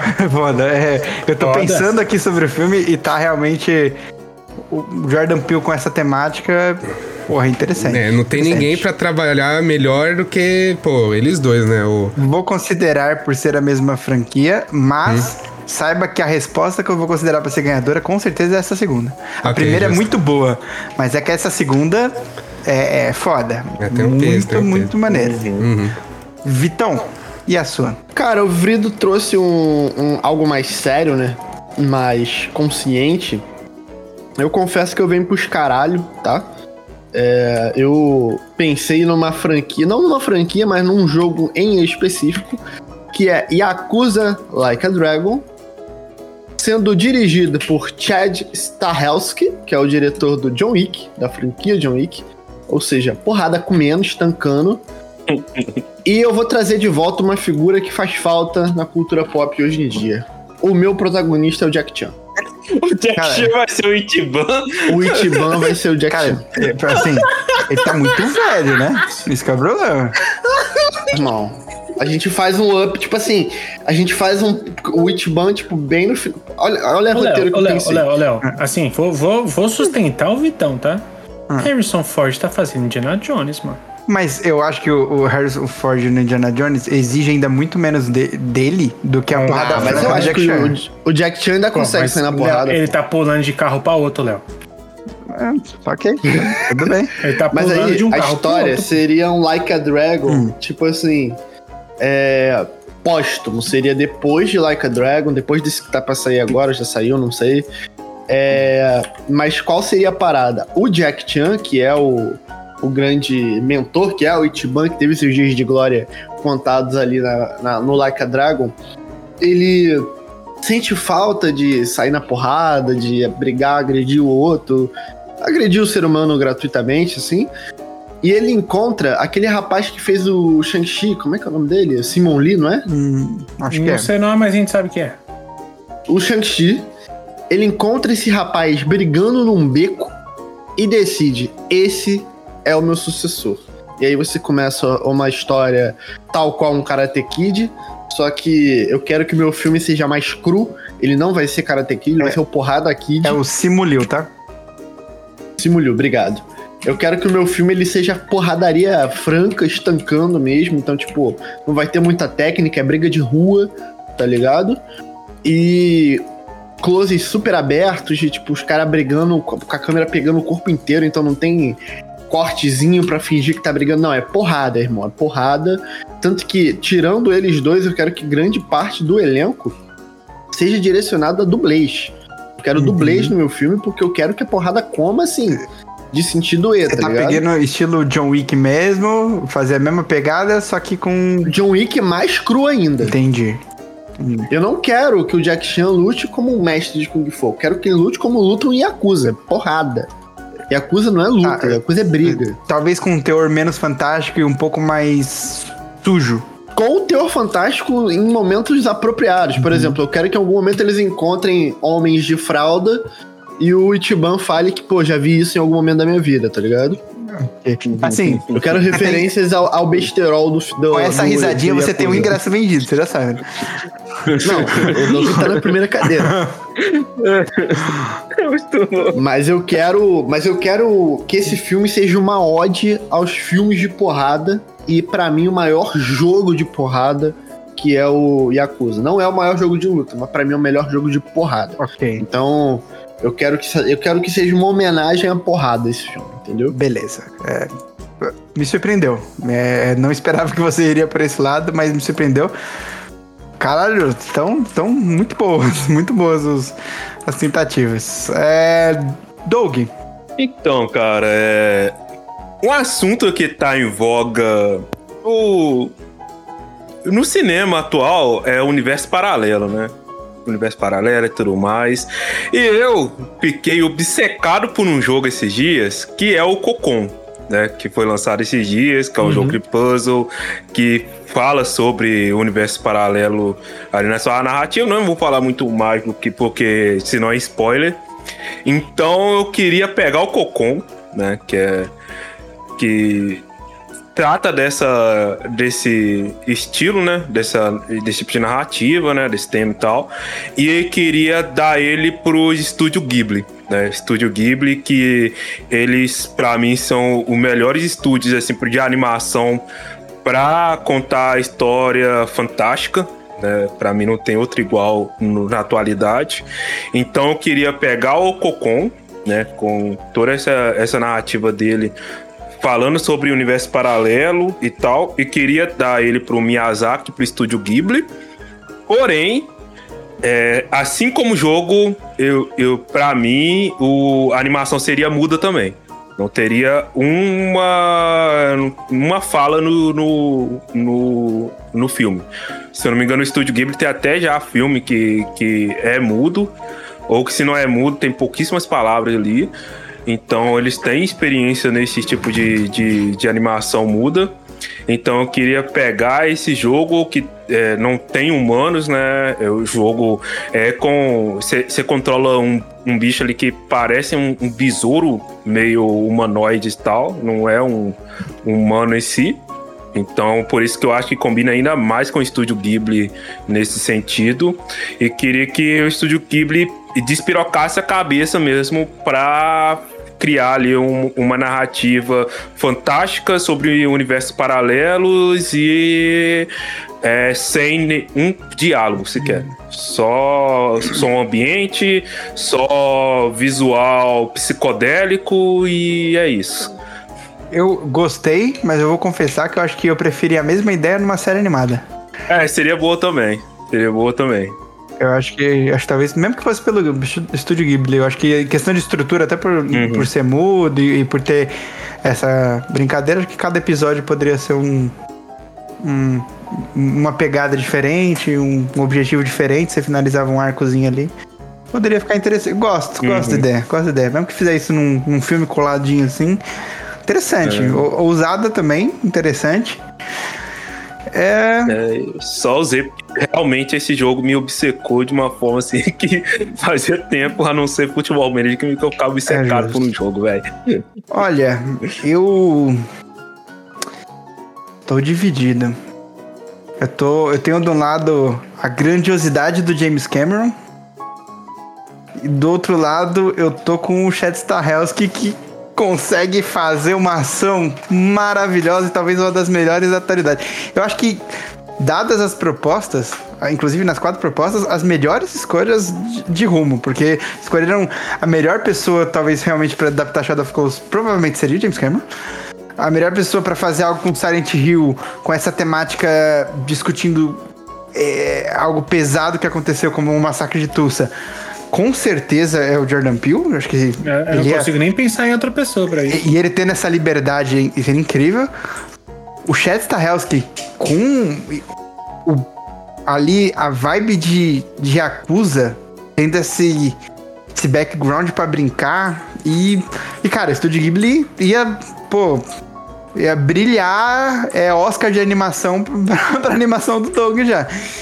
Então, olha, eu, eu, se eu pudesse, eu aprovaria as quatro ideias. Isso é, é fato, mas. Pô, eu, eu fiquei muito comprado com o Chad Stahelski. Filho da puta. Caralho, assim, pô, combina muito o Chad Stahelski com o Yakuza. O poder da porrada. Caralho, e, e assim, você claramente tem um, um, fator que fez você ganhar. Eu assisti John Wick 4, e faz poucas semanas. E rapaz, é... Que filme que filme e assim, Chad Stahelski garantiu esse ponto para você, então. Parabéns. Perfeito. Por, por enquanto, então, segue é, Vitão e Doug com dois pontos, Kim e Vrido com um ponto. Seguinte, esse é o final da primeira fase e o Kim e Vrido vão ter um X1 para ver quem será eliminado. E... Na porrada, inclusive. Quem mama melhor fica, hein? E aí, ó, eu vou. Você se fodeu porque eu acabei de escovar os dentes. é, mas eu vou temperar. Pipicotina. Inclusive, indiretando essa semana, Pipicotina. Tá maravilhoso, tá? Desculpa aí essa, essa, esse jabá, mas tá maravilhoso essa semana. Qual é o título? Pipicotina e masturbação. Ouva aí no Masturbação. É a salvação da pupum. Ó, é isso aí. Esse, lá, esse vocês, vai ser uma melhor de três, mas vocês façam a argumentação muito rápido, tá? Vai. Tá. É, primeiro, a primeira rodada vai ser Vrido escolhendo primeiro, depois o Henrique. Depois o, o, Henrique escolhe primeiro, depois o Vrido escolhe primeiro de novo. Certo. Ah, me diga aí, um jogo que merece remake. The Last of Us Part 2. Não, meme, meme. É. Max Payne 1, vai. Ok. Henrique? Ai, caralho, puta, você pegou muito. Pô, vai ser difícil, cara. É um jogo que merece remake. Já sei, Uncharted 1. Ok. É... Vrido, por que, que o Max Payne 1? Ah, porque eu acho que o gráfico dele já tá datado, o jeito que dele contar a história já não é mais tão interessante, pô. Aquele quadrinho eu vi, eu vi recentemente, tá, tá meio tosco, dá pra melhorar. Fora que, né, pô, pegar o. o a, a, a, a gameplay de, de shooter do 3 e botar no 1, né? Atualizar. Certo, Henrique? Cara, porque quando você pega toda a franquia é, Uncharted, inclusive pode adicionar aí aquela da, com, a, com a Chloe e com a Nadia é, aí no meio, o Lost Legacy. Lost Legacy. Uhum. É, cara, o 1 destoa muito. E é uma franquia muito linda para você deixar esse, esse patinho feio para trás, tá É ruim. É ruim. É, ele, é, ele é, ele, é, ele é, é fraco. Assim, e, e, e, e, digo, pra época, ele ainda é um jogo bem bonito, mas ele ele, ele carecia ele envelheceu uma... muito mal. Ele envelheceu, envelheceu muito mal, tanto de mecânica mal. quanto de visual. Total, envelheceu mal. É. Mas, tá, nessa aí eu vou dar ponto pro Vido. Max Payne ganhou é, a consideração. É, franquia que precisa dar um tempo, Henrique? Ah, franquia que precisa dar um tempo, FIFA. Que não é mais, não é mais FIFA, né? É EAFC agora, mas precisa dar um tempo. Ah, eu dei um tempo. Um tempo eterno. Ah, Caralho, aí precisa dar um tempo de fazer jogo de futebol, gente. Esse é muito doido. Você sai um FIFA, tipo, daqui a 5 anos, tá ligado? Esse é foda, tá? Um pela Ia gostar demais. Bido, ah, eu... Far Cry, pô. Oh, Uns 15 oh, anos sem Far Cry. Tá, Henrique, por quê? O FIFA? Porra, eu preciso falar. Cara, Precisa, a gente tem agora o. Vamos lá, o, EA, o EAFC aí, o, o Vrido tá jogando, ele pegou aí o UFC. Divertidaço.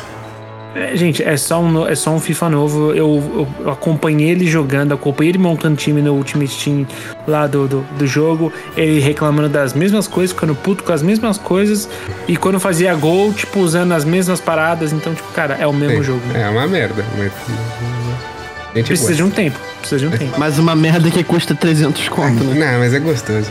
Eu não, não vou falar não, não. não. É... Frido, por que o Far Cry? Não, porque eu acho que tá saindo... Não tá tão espaçado o lançamento quanto deveria e tá sempre com a mesma cara, mesma skin e mesma jogabilidade, mesmos objetivos no mapa. Então, né, pô, bora ficar uns 15 anos sem Far Cry aí, pô. Ah, ok. Olha, eu acho que os dois estão corretos, de certa forma. Mas, considerando a falta de competição para jogos de esporte e de futebol especificamente, acho muito complicado só dar um tempo e abrir mão. É... E o Far, Cry, o Far Cry, assim, realmente não precisa, né? Momento, por enquanto, realmente não precisa. É que uh, eu acho que ganha ponto, porque esportes precisa pro, pro cenário de, de, quem gosta de futebol pra caralho, só que precisa melhorar pra porra. Então, o, o Far Cry simplesmente só não precisa. Então, eu vou, vou com essa, com o vidro. E, é, Henrique, hum. puxei a cadeirinha aqui, sente aqui do meu lado. Opa! Você vai me ajudar a tomar as decisões. Pegue seu banquinho e saia de cantinho. É, inclusive, inclusive todo lugar que o Henrique senta é um banquinho. É verdade, é verdade, até porque minha raba é muito grande. E ele então tomou tudo e pequeno. Eu... Perto da minha imensa bunda. Mas, cara, eu fico feliz porque eu tenho um, um conflito tá? Quando eu participo desses jogos, que eu preciso argumentar sobre coisas que das quais eu mesmo não concordo, tá? Eu fico num conflito muito foda. Não, qual vocês viram sobre Zelda, gente? Eu nunca vou defender que outro Zelda é o melhor de todos, a não ser o Ocarina. Então é, é difícil. Então eu vou fazer o que eu faço de melhor, que é me juntar ao Léo e julgar os outros. Boa, boa. Fazer o que a gente faz na, nas horas vagas agora como, como, como podcast, que maravilha. Exatamente. Começando a segunda fase, com o Henrique aqui do meu lado agora, ajudando a definir quem são os pontuadores de cada uma das perguntas. E eu, eu vou logo para a primeira. É, a sequência agora, por enquanto, é Vrido em primeiro, Vitão em segundo e Doug em terceiro. Agora todos têm. É, Vitão e Doug e Vrido estão com dois pontos cada um. E a primeira pergunta que eu vou fazer é: qual que é o melhor ano de games que tivemos? Vrido. 2023. Vitão. 2015. Doug. Hum, 2000. Caralho, velho. Pergunta difícil. 2019. Ok. Vrido, por que, que é 2023? Esse ano saiu um Zelda, né, o que já é um peso gigantesco para um ano. Também saiu o meu queridinho Final Fantasy XVI. Saiu o remake do Resident Evil 4. Saiu o remake do primeiro Dead Space. Também foi um ano bom para os fighting games. Saiu Mortal Kombat 1, saiu Street Fighter 6, saiu Baldur's Gate, que está sendo um jogo excepcional, incrível, maravilhoso. É, ainda pro fim do ano vai ter grandes pedradas, né? Que vamos ter Alan Wake e Spider-Man 2. O inimigo agora é outro. Então, pô, maravilhoso. Então, por que, que é 2015? É. Eu fico muito dividido né, entre 2018 e 2015, mas 2015 ele tem desde jogos que marcaram a gameplay mais casual, como por exemplo o Super Mario Maker, que durante muito tempo pautou a mídia de games no YouTube, tipo, existia todo um universo de YouTube sobre Super Mario Maker. É, tem jogos como, por exemplo, Ori, tem jogos como Undertale, que é um clássico do caralho também. É, a gente tem Bloodborne, que é talvez para muitas pessoas o melhor dos Souls-like já lançado. É, tem The Witcher 3, que é um marco na, na, indústria, e a gente tem o último, né? O Metal Gear Solid 5, The Phantom Pain, que, porra, pra mim coroa o ano de 2015. É um ano que tem muita variedade, e tipo, tem outros jogos, tipo Kerbal, tipo Pillars of the Eternity, acho que saiu em 2015 também. Tipo, tem muito jogo que ele contempla muita gente, sabe? Uhum. Ele é muito completo, tem Acusa Zero, então, eu gosto de 2015 por ele ser um ano bem plural, vamos dizer assim. Não mais que 2022. Três, três, três no caso. Verdade. Cerrei, cerrei. Jogos de 2019, Doug. Por quê? Então, é, 2019 teve o lançamento do Sekiro, que foi a consolidação da From Software no mainstream, tanto que ela até ganhou a premiação ali de, de melhor jogo do ano pelo, pelo God, pelo TGA e tudo mais. Além disso, teve grandes destaques na, na cena indie, como o Disc Elysium e Outer Wilds, eu nem preciso dizer desses dois porque, né, diz que Elijah deve falar, citar a, pelo menos uma vez por mês nesse episódio, nesse podcast. para mim, diz que Elijah é um marco, assim, na, na questão de narrativa dentro de jogos, e o Walter White é um marco na questão de mini exploração, né, num, num universo pequeno, mas recheado, assim, de, de coisa para fazer dentro dele. E além disso, teve é, o Devil May Cry 5, que é, retornou a franquia ao seu ápice, né? Depois de um criticado Devil May Cry 4, teve ali o, o Devil May Cry 5, teve o remake do Resident Evil 2, que começou essa, essa quantidade de remakes que a, que a Capcom decidiu fazer, porque viu que, né? que dá dinheiro. Teve Control com a Remedy é, expandindo seu universo ali e que vai calhar agora ali com o Alan Wake que vai lançar esse ano. Teve Death Stranding, que foi o primeiro jogo do, do Kojima fora da, da Konami. teve outros jogos muito bons, como Star Wars Jedi Fallen Order, que o, a, a, franquia Star Wars vinha de uma sequência de jogos ruins ali pela EA, né? Aí teve umas teve umas ideias ruins para usar a franquia Star Wars e é, o Jedi Fallen Order foi meio que a redenção do, do, do, Star Wars dentro da mídia videogames. Teve The Walter Worlds também, teve é. Gear 5, que para mim é o melhor third personal shooter que, que existe até hoje, e por aí vai. Teve muitos jogos, eu acho, inclusive, que esse ano é um ano bem subvalorizado, assim, dentro do, das, das conversas oh, oh. no geral. E, por último, teve um Tight Good Games. E vocês lembram como que foi a febre do jogo do ganso nesse jogo ano. Esse tem valor, tá? Tem valor. um, Henrique, hum. diz aí, o que, que, que, que você achou? É, pra quesito de deixar mais honesto uh, e transparente, na verdade, para não deixar transparente, mas para os competidores não saberem, me manda qual que é a sua opinião de quem ganhou esse confronto. Pela argumentação, não preferência. Pela argumentação. Eu adorei a sinceridade da frase, não é para deixar transparente, tá ligado? É, não, não é transparente. É. Roubalheira justa, né? Isso, isso. Me manda aí no, no WhatsApp, manda aqui pelo, por mensagem, tanto faz, mas me manda. Mandei. Bom, eu estava na dúvida entre dois e, e você desempatou para mim. É.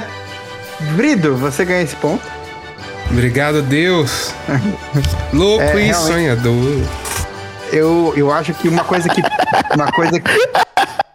Uma coisa que pesa muito é que eu acho que talvez seja o ano com mais opções e variedades de jogos no comparativo de, uhum. de é outros tanta anos, assim. coisa assim. que o banquinho é, não tá entendendo, pô. É, tá, que, é que é o ápice de RPG, é o ápice de é. Bethesda, é o ápice de... É, do, de, do Miranha pra, pra Sony, uhum. é o ápice do Alan Wake, é o melhor Resident Evil de muito tempo, é dois, as duas principais principais franquias de luta, colocando os jogos novos nesse ano, é, é um ano muito forte. Gente, duas, as duas principais franquias da Nintendo, a gente teve jogos de luta, a gente teve. O, o Doug falou do. Do Star Wars, a gente teve Star Wars, a gente teve Jedi Survivor esse ano. Olha. Cara, a gente teve Diablo 4 esse ano. A gente nem lembra, mas a gente teve Diablo 4 esse ano. A gente teve pra, pra galera que é super fã, é um jogo que. Ah, seus críticos. Cyberpunk voltando, Vai ter né? dois é, esse ano ainda. Existe, existe os, os seus críticos, é claro, mas, gente, a gente teve Hogwarts Legacy. Entendeu? Né? Cara, assim, é, é, faz, esse ano tá tão gigante que a gente esquece do que saiu de abril pra trás. Uhum. Tá foda. É, gente, ó, o, o, o, Vrido falou tudo aquilo. E não falou o Starfield, que é um jogo que era um baita lançamento esperado para esse ano não falou um dos maiores, uma das maiores surpresas desse ano, que foi o Hi-Fi Rush. É né? verdade, é verdade. E acima de tudo, vocês vão. Agora eu vou dropar aqui o, o, o fator definitivo de que por que o Vrido deve ganhar, tá? Ah, hum. é, não é um fator definitivo ainda, mas teve um Assassin's Creed, que uhum. finalmente um Assassin's Creed que descolou dos outros, que realmente a galera gostou. Mas o fator decisivo é: teve jogo do Gollum. Oh, é, agora pode sim. crer, pode crer. Ainda bem que você não citou, senão você tinha perdido. Legene. Se você lembra disso, a régua ia cair lá atrás. Se você lembra disso, parabéns, sua memória aí tá foda. Brido ganhou esse ponto, por sorte por não lembrar do Gollum. Agora E por ser um louco e sonhador, né? Vamos agora para. É... A dúvida ficou entre dúvida entre quem? Cara, a minha dúvida é entre Vitão e Vrido. O, o, o, o do Vitão teve o lance de, de, de, consolidação de muitas coisas ali e uma variedade maior do que eu acho que eu vi em 2019. Ninguém liga pra Disco Elysium. Eu achei que vocês esqueceram de 2013. Esqueceram foda. Sim. 2013. Eu até pensei é. em falar 2013, cara, mas é que esse ano tá muito ano, potente, tá pô. Pica. Tá pica. Vamos lá. O primeiro a responder agora é o Vitão. E Vitão, eu tenho uma pergunta muito honesta e muito sincera para você. Qual que você acha ser o melhor jogo da Capcom? Tá, é, eu vou de Resident Evil 4. Ah, o remake ou o original? Não! O remake. Remake, certo. É... Tipo assim, o remake porque o remake é melhor que o original, tá ligado? Só por isso. É, certo, entendo a linha de raciocínio. Dog. Resident Evil 4 original. Ok. Ué, mas vale, Pode ir. mas vale dois da mesma franquia, mano? Vale, a briga é boa. Se quiser pegar o. o, o Aí você quiser eu viro- o, o Separate Ways, ia, ia ser Eu vou maravilhoso. pegar o de Zibo, foda-se. Frido, qual que é o seu? Cara, é uma pergunta difícil mesmo, cara. Mas eu.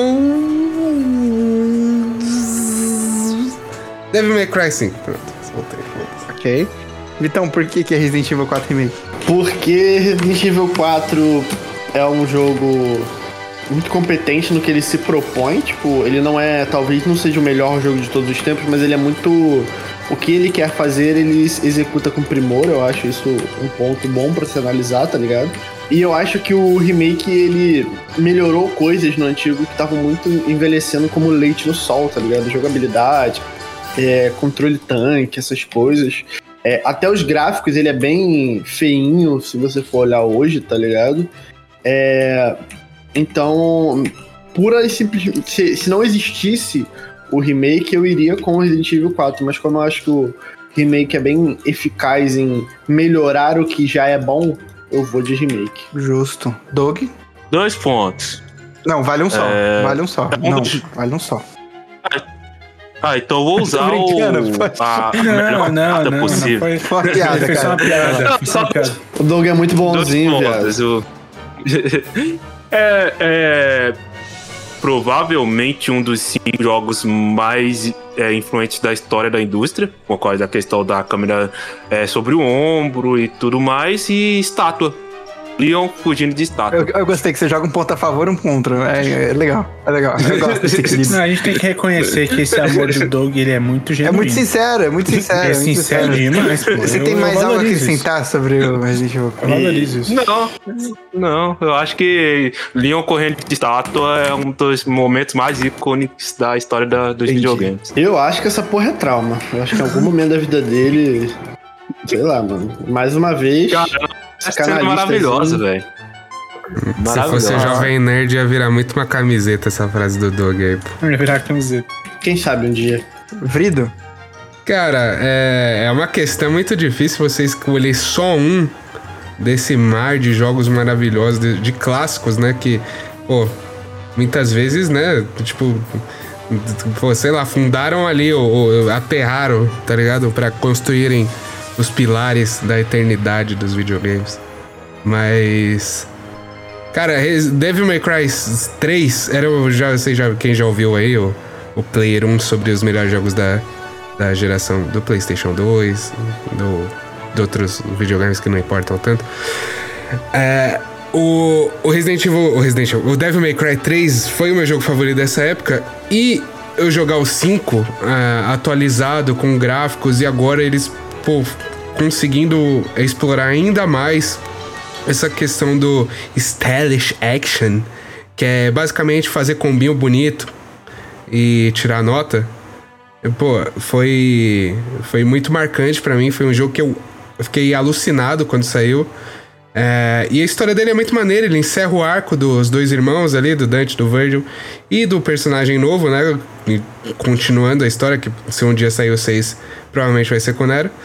Então, Devil May Cry 5, cara, puta jogo, amei demais, e como eu não queria falar mais um Resident Evil, eu trouxe uma coisa nova aí. Fica aí, ponto justo. por inovação, ponto por inovação. É, Outro, outro protagonista do, do Devil May Cry, conhecido também como vocalista do Black Veil Brides. É verdade, parece mesmo. é, Henrique, me, me Cara. ajude a elucidar aí, me, me dê a, a sua opinião, seu veredita. Eu já tenho uma tendência muito forte aqui. A não ser que você discorde de mim. Eu já tenho o meu veredito. Cara, eu vou, eu vou dizer o seguinte. Primeiro eu quero corroborar aqui uma coisa que o Brito falou, que é impressionante. Cara, Capcom é uma. pô, É, tá ali no hall das desenvolvedoras de games mais incríveis da história. É impressionante, né? Que ela tudo. teve uma fase que a gente achou que ela ia pra merda, que ela começou a, a- a Uhum. perder a linha. E do nada ela voltou com uma força inacreditável. Sim, a Capcom teve problemas de grana pesados num passado recente aí. Mas ó, quando a gente para pra pensar, quando a gente para pra pensar, é, lá atrás, na época do, do, do Super Nintendo e do Mega Drive, a Capcom ela era poderosíssima, cara, porque ela detinha licenciados da Disney. Então, o Aladdin era ela que fazia, o Rei Leão era ela que fazia, os jogos do Mickey era ela que fazia. Então, ali ela já era fortíssima. Cara, vocês têm noção? Até Zelda a Capcom já fez. O Minish Cap é uma parceria da Zelda com um, um outro estúdio chamado Flagship. Então, a, a, sua, a sua pergunta ela é, ela é difícil pro pessoal, Léo. E por ser difícil pro pessoal, é normal que é, eles recuam ao Resident Evil 4, que assim. Eu recentemente eu vi a análise, eu já, já citei esse canal aqui antes, mas eu vou, vou citar de novo porque ele é muito bom. Eu acho que ele trata games de uma forma que a gente deveria tratar. Mas o, o Dunk, ele faz a, a review do, Resident Evil Remake, 4 Remake de uma forma muito foda, que ele fala assim, cara, esse ele chama de o, o maior jogo de todos os tempos. E dá pra entender o porquê que ele fala isso. Tá é o jogo que talvez mais tenha gerado mods, é o jogo que mais tenha a, a, uma lore, que mais tenha memes, que mais tenha, sabe? Tipo, Resident Evil 4, ele atravessou todas Pensa, as é, barreiras. Popularizou muito popularizou tá, muito. speedrun, né? Pra caralho, os mods dele do, do Leon com roupa de máfia. Então, eu entendo quem escolhe Resident Evil 4, tanto o clássico quanto o, o, remake, porque ele é uma escolha óbvia, porque ele é gigantesco, tá ligado? É. Então, Vrido, desculpa, cara, por mais que eu goste da sua ideia de você ter ido por um caminho diferente e. Porra, você citou um jogo que é. Cara, ele, ele tá aí pro hall da, o hall da fama do, do da história dos games, mas é muito difícil que esse não seja o maior jogo da, da Capcom, tá ligado? Não, não, ele é o maior jogo da Capcom. E, e desculpa, Vi... Vitão, mas não é o remake. O maior jogo da história da Capcom é o remake, é, é, o clássico do Resident Evil 4. Olha só, agora a gente vai ter que entrar em discussão. Eu acho que o Vitão ganhou pra caralho. Porque é, vamos considerar também a argumentação. Eu acho a argumentação do Vitão muito boa para favorecer o jogo. E eu acho que se a gente considerar a comparação, ele é uma melhor versão do original. Apesar de tudo, eu, eu acredito que a argumentação do Vitão vence nesse sentido e, e o ponto é dele. Ó, pela argumentação, eu devo concordar. Porque assim, é, eu não acho, tá? Eu, eu, eu, sou uma pessoa que eu me apego aos, aos clássicos porque eu, eu reconheço o valor de ter criado, né? E não que o Léo não reconheça, não é isso, mas é que eu, eu para mim isso tá muito no meu coração. E só que o Vitão, ele argumentação por argumentação, desculpa, Doug. É, não, eu fiz de. Então, o Vitão. Eu nem sei o que vocês estão discutindo. O Vitão é, então vai tomar no seu cu, arrombado. o Vitão leva essa. Vamos lá. Três pontos para o Vitão, três pontos para o Vrido e dois para o Doug. Que agora. Eu, eu falei, argumentei pra valer no 2019. Segue até triste que não, não foi nem considerado. Agora esse daqui, ah. foda-se. vamos, vamos para a última rodada dessa fase. E que estabelece o seguinte confronto. Eu quero saber qual spin-off de franquia que você gostaria de ver. E spin-off você pode trazer algum elemento de história, algo que ficou em aberto, algum personagem secundário que deveria ser o protagonista. Pode ser um jogo menor aí de uma franquia grande, você pode pirar nesse sentido. Falar qual é o estúdio, qual é a história, jogabilidade pode brincar à vontade.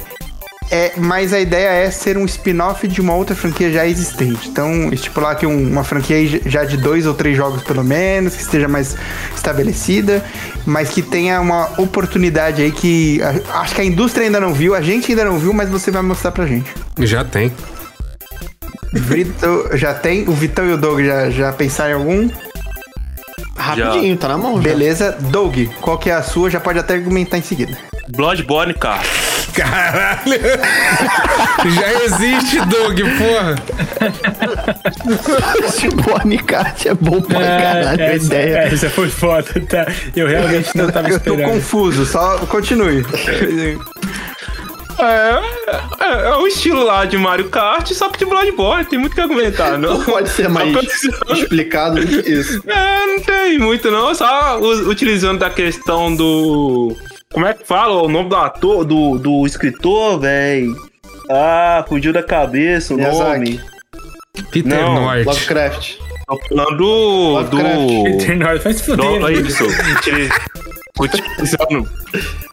Utilizando algumas questões do universo Lovecraftiano pra questão dos poderes, as fases do Bloodborne, e é isso. Ok. Tem muito que. Inesperado, Caralho. diferente. Ô, Doug, ô, Doug, você peca, assim, você peca por ter me ouvido no início do episódio. Eu falei que, que você, você demorava pra falar, elabora melhor, pô. Sua ideia é ótima, cara. Elabora essa porra. Fala que você vai pegar uma pista que vai passar pelo. Assim, ela começa subindo a barba do Cthulhu e termina descendo pela boca de cara. Então, elabora, o, Doug, pô. o Doug é muito do bem pra isso. Falta maldade. Doug, eh, eh, Doug, e tem mais algum detalhe que você gostaria de dizer do Bloodborne Kart? Não. ah, não. Só, só uma coisa, só uma coisa. O, o, o- os ataques não seriam os ataques, tipo.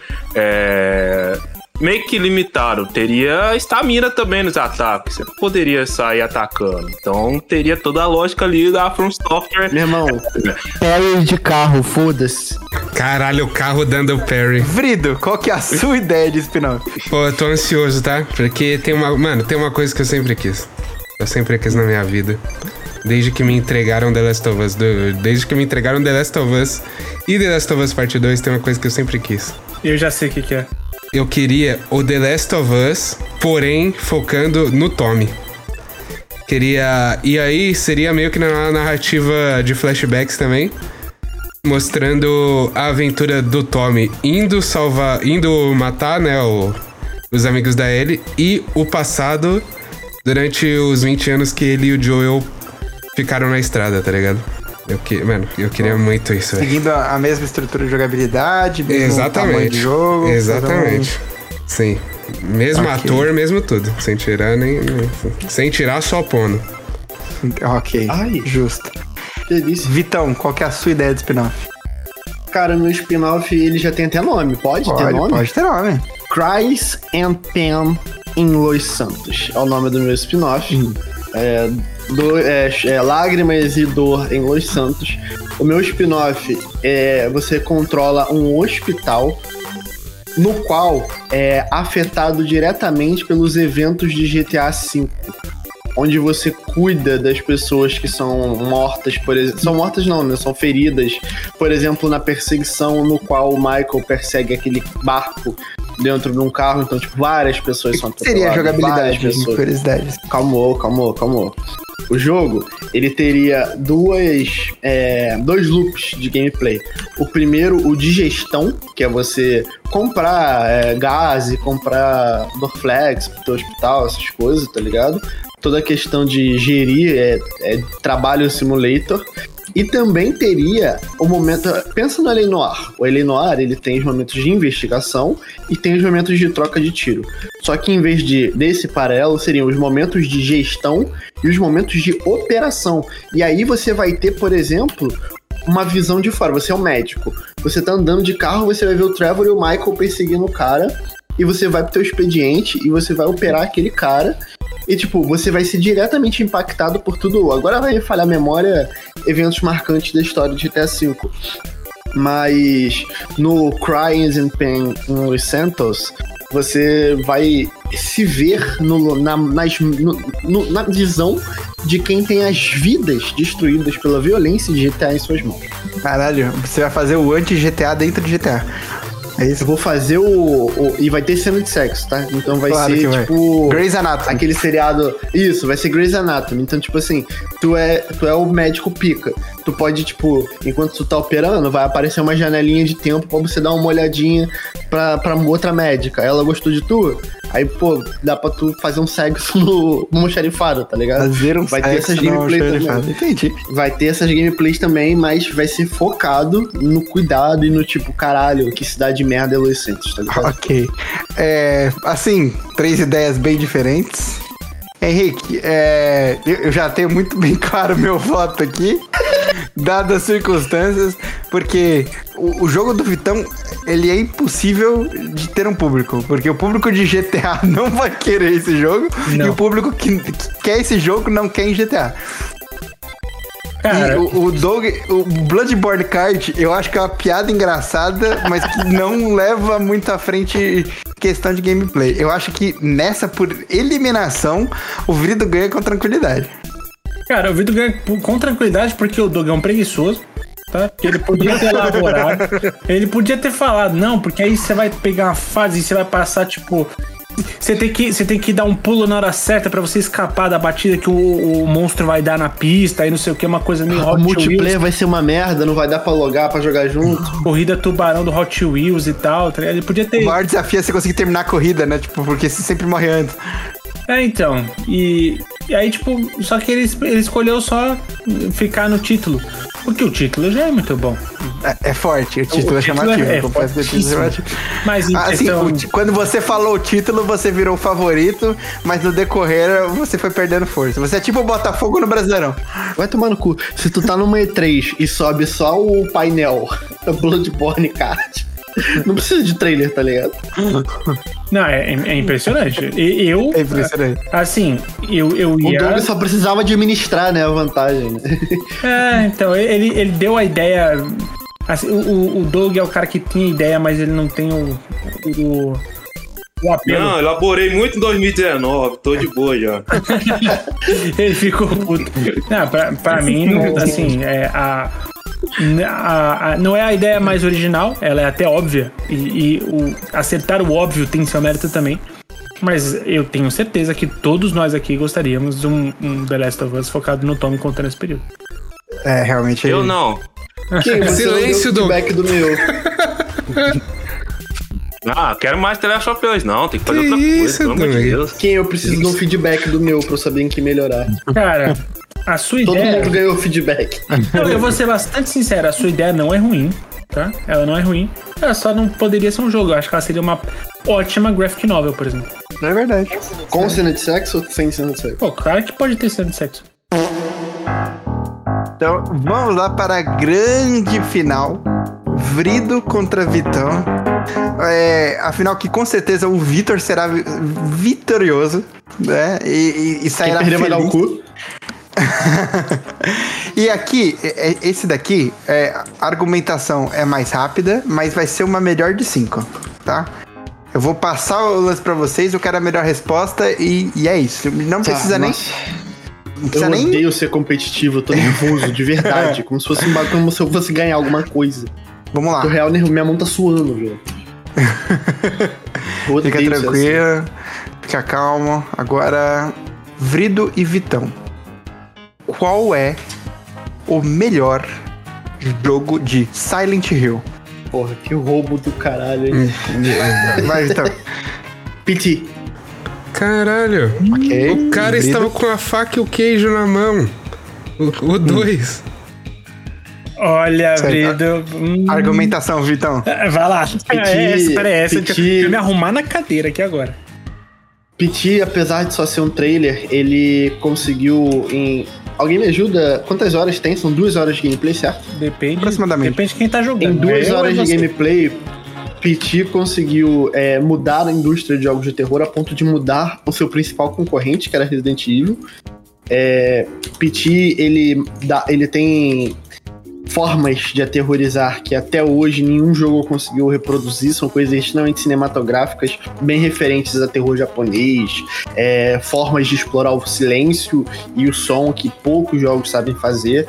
E PT, cara, ele é tão importante, ele é tão magnânimo que ele conseguiu, tipo, valor, ele valoriza consoles que tem o PT instalado, de tanto que ele é uma experiência indispensável. Tipo, a gente vê muita coisa agregar valor num videogame. Tipo, a gente vê exclusivos, serviços.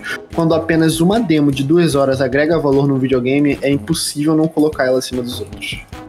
Muito bem, Vrido. Eu acho que esse último comentário foi errôneo, porque tal qual uma moeda com defeito, ela também é valorizada. Então... Tal qual uma moeda. Tal qual uma moeda, eu enfiei Tal qual uma moeda com defeito, o defeito valoriza, tá ligado? Então. Ah. Mas, eu, mas eu respeito, respeito. O, Caralho, então. que frase potente, mano. Mas... Tá bom. Mas, cara. Não sou o único competitivo. Não, é que eu acho, assim, eu, o PT é muito foda, mas ele. Ah, comunista! Ele... Calma, calma. Mas vamos lá.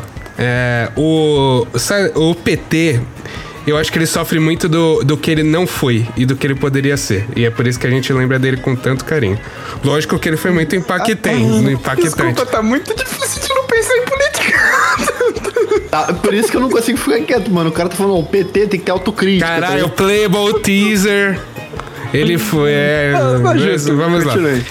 E, e é aquilo do que ele poderia ter sido, né? Logo é um jogo não feito, o que também, né? assim, não devia ser considerado. Entretanto, todavia, eu acho que Silent Hill 2, ele é o maior clássico pra franquia. Não sei se necessariamente para, para o terror, talvez para o terror.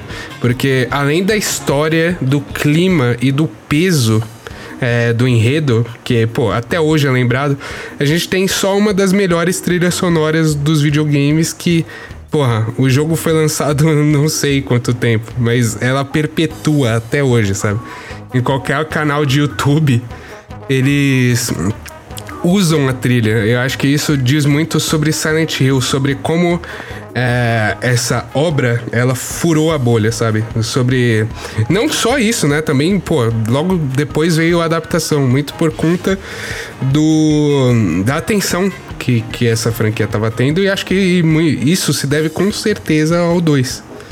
Então, é, acho que é. Fora que, pô, cabeça de pirâmide, o, o personagem mais icônico, né? O monstro mais icônico foi inventado no 2. Então. Muito bem. Eu, eu acho que eu já tenho o meu veredito, mas essa última rodada vai. Para fim de tensão, essa, nessa última fase será diferente. Eu não vou te dizer quem ganhou.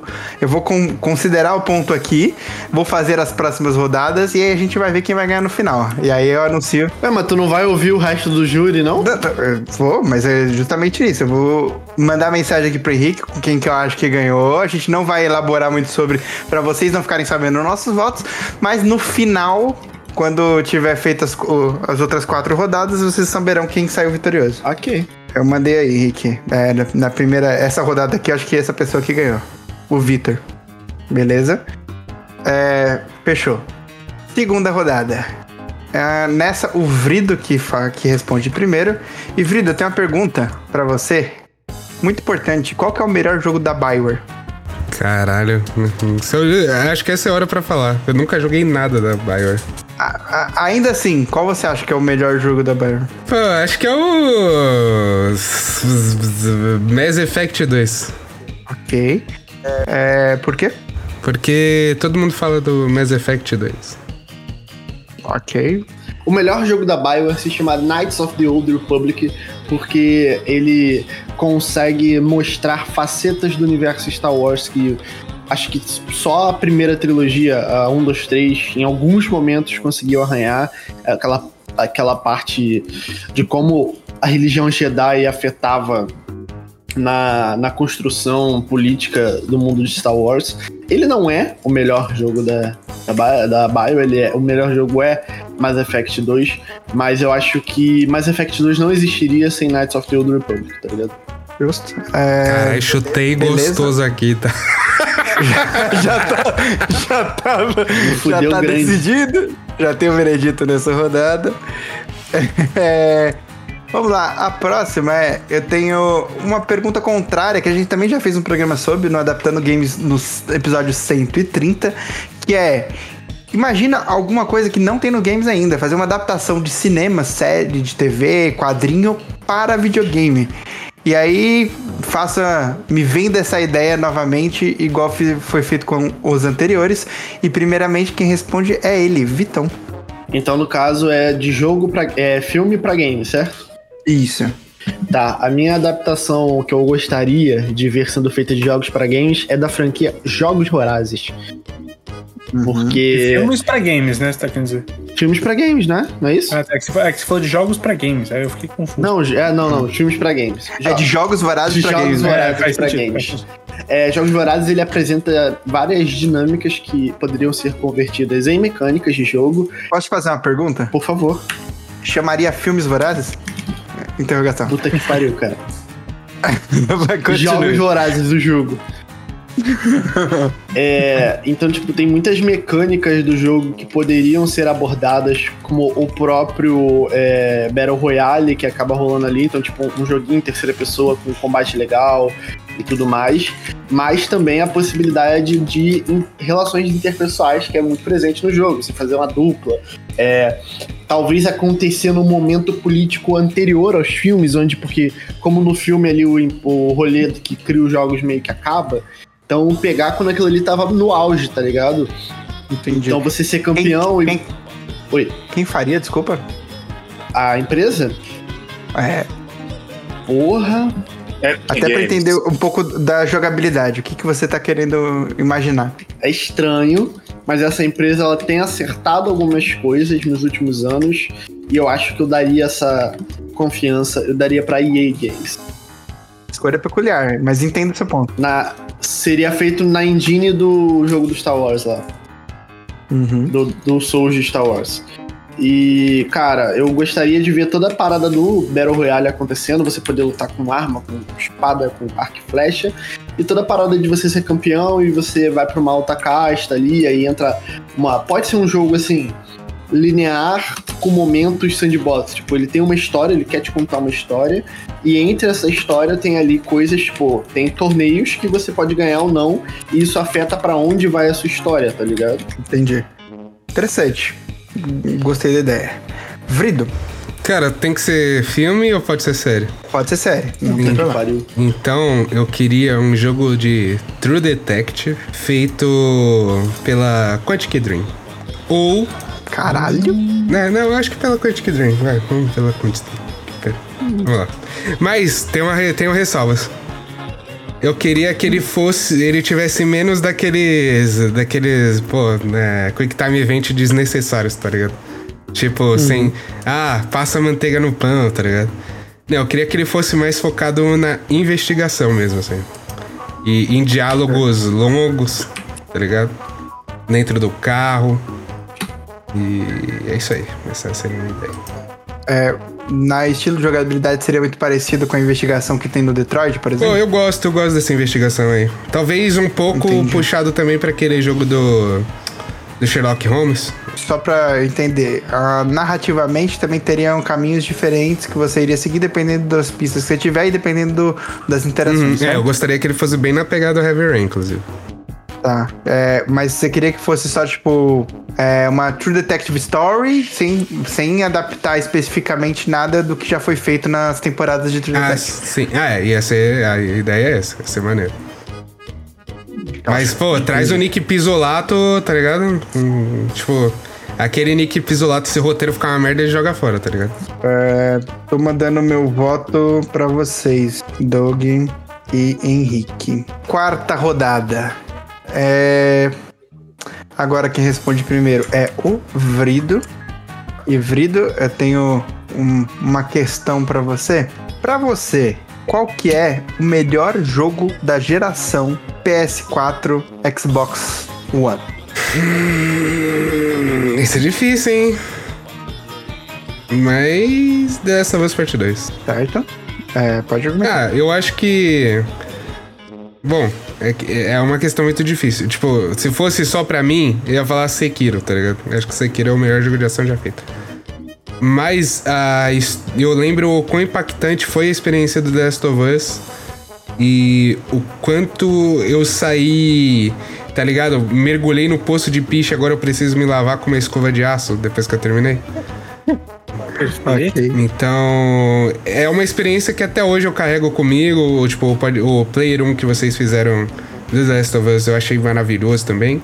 Então, é, é aquelas experiências que você sabe que vai te marcar pro resto da sua vida, tá ligado? Não importa se foi pro bem ou pro mal, é, independente disso, tipo, aquilo ficou comigo. Assim. Então, é The Last of Us. Vitão, qual o melhor jogo? Red Dead Redemption 2 pela questão de do primor. Ele é um jogo sobre primor, porque ele ainda tem um dificultador, né, que é ter lançado para as duas plataformas vigentes da época, então acaba tornando até mais difícil desenvolver ele. Então, ele ele consegue levar os consoles da geração e até os dessa geração é, Play 5 e Series X não rodam Red Dead 2 tranquilo. Eles dão uma sofridinha para rodar, mas ele por ele sofrido não por falta de desempenho nem falta de otimização, mas porque ele usa tudo que tem para ser usado. Ele usa iluminação no máximo, ele usa texturas no máximo, expressões faciais no máximo.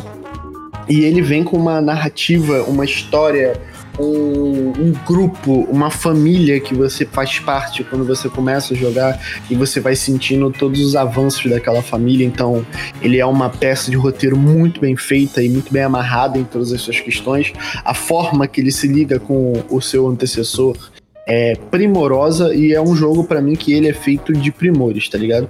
Ele eu acho que é impossível para mim não colocar Red Dead 2 justamente por ele fazer o, tudo no máximo. Ele não existe um argumento, nenhum critério, nenhum atributo que Red Dead 2 não faça 100% do que a geração permitia e o que a próxima geração tá permitindo recomendo a todo mundo que tem um console da nova geração jogar o Red Dead 2 numa TV pica. É absurdo. É, é, não existe nada próximo do que rola ali e por isso é minha escolha. Justo. Bom, tem meu voto aqui já computado. Estou mandando para o Doug e para o Henrique. Última rodada. É... Vamos lá. Última rodada e a última pergunta. Qual o jogo que a indústria como um todo e você está mais ansioso para jogar, para que seja anunciado, não necessariamente precisa estar anunciado, mas que você sente que tipo, isso é o que a indústria precisa e que seria maravilhoso e que seria um jogo maravilhoso que você se empolga só de imaginar a possibilidade. Vitão, começa com você. GTA 6. GTA 6 ele não precisa de trailer, ele não precisa de divulgação, se ele simplesmente Acho que o máximo de hype que a gente chegou perto de GTA 3 foi aquele período entre Guerra Infinita e Ultimato, tá ligado? Porque quando Guerra Infinita termina, quando como termina, a o furor da população, vamos dizer assim, era ver onde que ia parar. Então, tipo, não precisava de trailer. Se você anuncia, ó, amanhã no cinema Ultimato, todo mundo ia ver. GTA 6, tipo assim, se eles lançarem um PNG em, em 720p com imagem borrada, avisando que vai ter GTA 6, o mundo vai parar. E quando eu digo mundo, é tipo. Assim, jogos vão ser adiados para não sair junto com GTA 6 é, empresas vão mudar planejamento para não concorrer com GTA 6 e a gente com certeza, e assim, é uma afirmação que eu faço sem medo de errar, GTA 6 quando chegar vai se tornar a maior venda da história dos games, tá ligado? Porque é o hype encarnado. Hoje, é, Elder Scrolls ele tá muito hypado, mas não é a mesma coisa. GTA 6 é, é para todos os públicos, todas as plataformas, e até para quem não gosta, tá curioso, tipo, ah, o que, que a Rockstar vai fazer, qual é o próximo passo, como GTA vai soar nos dias de hoje, entendeu? São muitas e muitas questões e muito hype que envolve GTA 6. Ok, Vrido. Pô, essa é difícil. Eu tô demais com o Vitão, tá ligado? É o jogo que eu mais tô esperando na minha vida inteira. Mas, cara, eu, eu só quero um título novo da From. Tipo, agora que eles fizeram o Armored Core, certo. talvez eu, eu não sei se eles fariam ou uma continuação de Sekiro ou iriam pra uma nova IP, tá ligado? Então, eu fico ansioso por isso. Não tem muito o que pensar, tipo, a gente já conhece a From, a gente já conhece quem gosta do, dos jogos, tipo, é, da From já meio que tá com, com o arriado esperando, tá ligado? Então é isso aí, cara. Quando lançar vai ser foda. Eu diria, né? Se fosse só por mim, Persona 6, mas como eu sei que ninguém gosta. Tô gostando, aos poucos. Ô, Vrido, pra você ficar um pouco feliz, Persona 3 deve ser o jogo que mais jogado dos lançamentos de 2024. Ó, oh, vai. Programa de Persona é. 3 confirmado, uhum. certeza. Aí, ó. Não, eu tô hypadíssimo Persona 3, mas. Aí, From Software, vamos, vamos lá. É. Certo? Ó, excelente disputa, excelentes respostas. Inclusive. Eu tô apertando a mão do Eu também, aqui, virtualmente. Mesmo você sendo um cachorro louco maluco, eu te respeito, seu pica-pau. Foi uma honra. Foi uma honra. Foi uma honra. Disputar ah, é, o, assim, houve discordância em várias das, das decisões, porque foi bem equilibrado. Poucas dessas, desses rounds aí foram unânime. É, eu diria que parabéns ao, ao Henrique, excelente disputa. Parabéns ao, ao Doug. E meus parabéns para o segundo lugar, que foi muito bem pra caralho, adorei as ideias. Mas o campeão de hoje não teria como ser diferente pelo nível de argumentação, mesmo sendo o D'Alessandro do podcast brasileiro, insuportável. Catimba. Irrita, irrita juiz, irrita competidor, irrita editor, irrita todo mundo, irrita até ele mesmo. Mas parabéns pelas argumentações e pela vitória. Vitão, o pódio é seu. Easy, por favor, sobe o hino do Botafogo. eu quero o Vargas, eu quero o Vargas. Isso vai ter de ouvir esse hino esse é, fico feliz, foi uma honra, grandes competidores. Que formato divertido, Léo. É, peço perdão aos ouvintes, eu, como o Léo falou no início, estou acometido por enfermidades. Pô, então, as, aos ouvintes o caralho, tem que pedir perdão pra gente. Meu irmão, eu. esses dias o Léo estava vendo o jogo do Botafogo e ele reclamou do jogador Diego Costa, porque ele reclama muito, ele para o jogo. Eu falei pro Léo, adoro, é importante ter alguém para tumultuar o jogo. É. Então esse sou eu, esse é, não seria diferente. Então agradeço o apelido de D'Alessandro, fico muito feliz. Que bom que você joga bola com a gente e não grava é, podcast. É, é. e obrigado, obrigado, gente. Obrigado. Ainda eu, bem. Fiquei curioso como ficou os pontos do. Ainda bem final. que o Olha, jogo não era uma roleta russa, a, acabou, acabou que o. O Brido começou ganhando. Aí, ó mas tomou a virada e, e você ganhou. Acabou que ficou 4x1. 4x1, unânime mesmo, acho que foi só a última. Último round. Pô, mas né? o último, eu vou ser sincero, tipo, quem pegasse primeiro ganhava. É, com certeza. Porque a gente assiste, tá ligado? Não tem que fazer. Por isso, por isso, por isso que eu falei, ah, de se considerar a ordem, porque. É, é igual aquela, aquela da Bethesda, pô. Quem pegar primeiro fala Mass Effect 2 e ganhou, tá ligado? É. Mesmo que o Vrido tenha não, falado e, na cara. E eu não devo ter ganhado essa, inclusive. Não, essa você ganhou pelo Night Aí, ó, viu? Porque a argumentação foi é. a seu favor. Inclusive, porque há de se considerar eu, em, em, algum momento que eu vote que não seja The Last of Us 2, é porque sua argumentação realmente foi muito boa. Tá? Então, sua argumentação está eu de parabéns. Com, eu fiquei com receio de perder essa pelo gosto dos jurados. Eu fiquei com medo da, da banca ser corrompida. Não, eu, eu, eu tento levar muito em conta a argumentação e quase nada em conta o meu gosto pessoal se tratando de, das escolhas dos jurados. Por isso que The Last of Us em algum momento perdeu. Senão ele teria ganhado todas as. qualquer coisa que a pessoa falasse. Seria a carta mágica, né? Quando tu fala The Last of Us. Exatamente. Mas parabéns, parabéns, Vitão, parabéns, Brito. Que bom que vocês gostaram desse formato. Esse formato ainda retorna. Cara, é, a gente... você tirou da. Você, tipo, foi muito engraçado. Você virou e falou, vamos gravar sexta, porque pensei no formato maneiro. Bem da hora. Olha, né? eu vou, vou, até divulgar aqui. É algo que já acabou mas eu fui inspirado principalmente por um programa que, de YouTube americano que eu escutava, chamado Screen Junk Movie Fights. Fica aí meus créditos dados a eles, que eles faziam disputas bem similares a essa, em questão de estrutura, no YouTube, de 2014 e acabou em 2020. Eles tiveram ah, até um. Então já pode roubar e falar que a ideia é nossa. Já, já pode roubar que é nossa. É, é, é, a versão brasileira. Não, já caducou já, foda-se. É, mas, mas assim. É, espero que tenham gostado do formato, espero que os competidores tenham gostado da competição, achado que saiu de forma mais justa possível. Tentamos parecer honestos, não, nem sempre garantimos isso. Uhum. Mas muito obrigado a todos que vieram aqui, que estiveram presentes nessa mesa. Muito obrigado a você, Kim. Cara, eu que agradeço. A brincadeira foi muito divertida.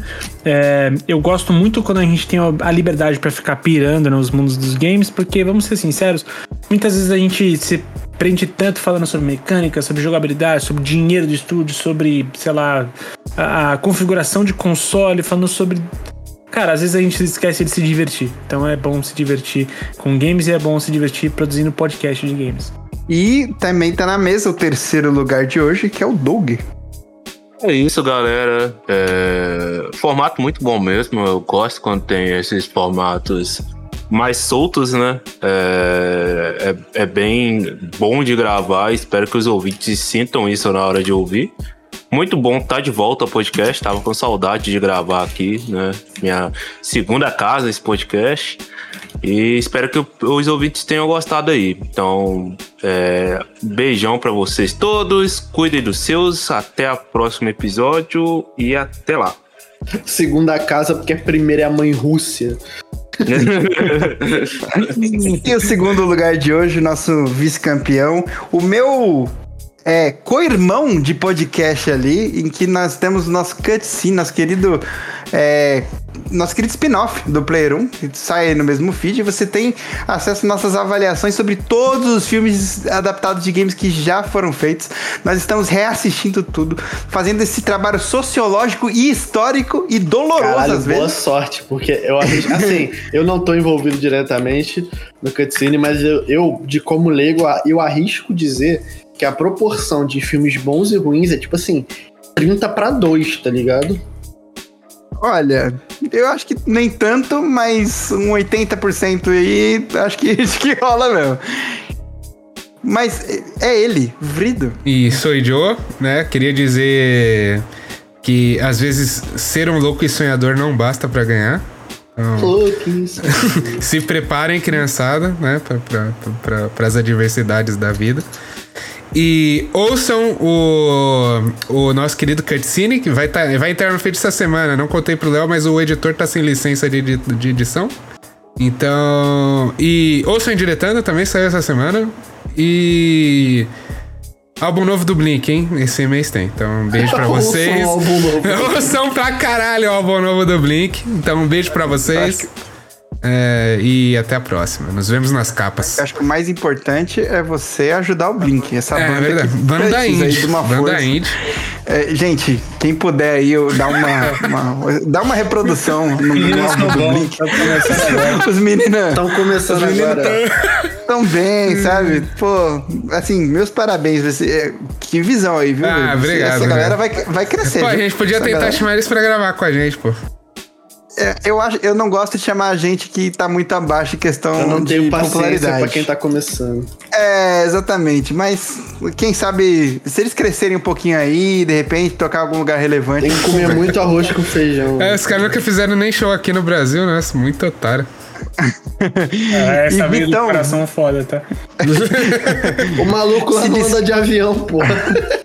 Diferente do seu time, você foi campeão. Se despeça do, do, podcast de hoje e dos nossos ouvintes. E eu já me despeço aqui para a última palavra ser de nosso querido host e vitorioso nesse game show. Até semana que vem e adeus. Eu. Caralho, eu fico até mal de falar depois. É, agradecer a todo mundo que torceu enquanto ouvia. Dedico essa vitória a, a Tiquinho Soares, a toda a nação Red Kennedy, a minha mãe e a minha mulher. E eu queria dizer. E aos homens com 1,70m. Nós existimos, merecemos espaço. boa, boa! Eu tô levantando o braço. É por boa. vocês. Essa vitória é por vocês, homens de 1,70m. É, nós não somos só amigos, pô, nós temos coração. Exato, porra. Quer tocar um zagueiro pro teu time ou tocar um namorado, porra. É isso aí. é isso aí, galera. Muito feliz de estar vitorioso aqui. Todo mundo é tem a, a Marta que merece, né? Caralho, cara.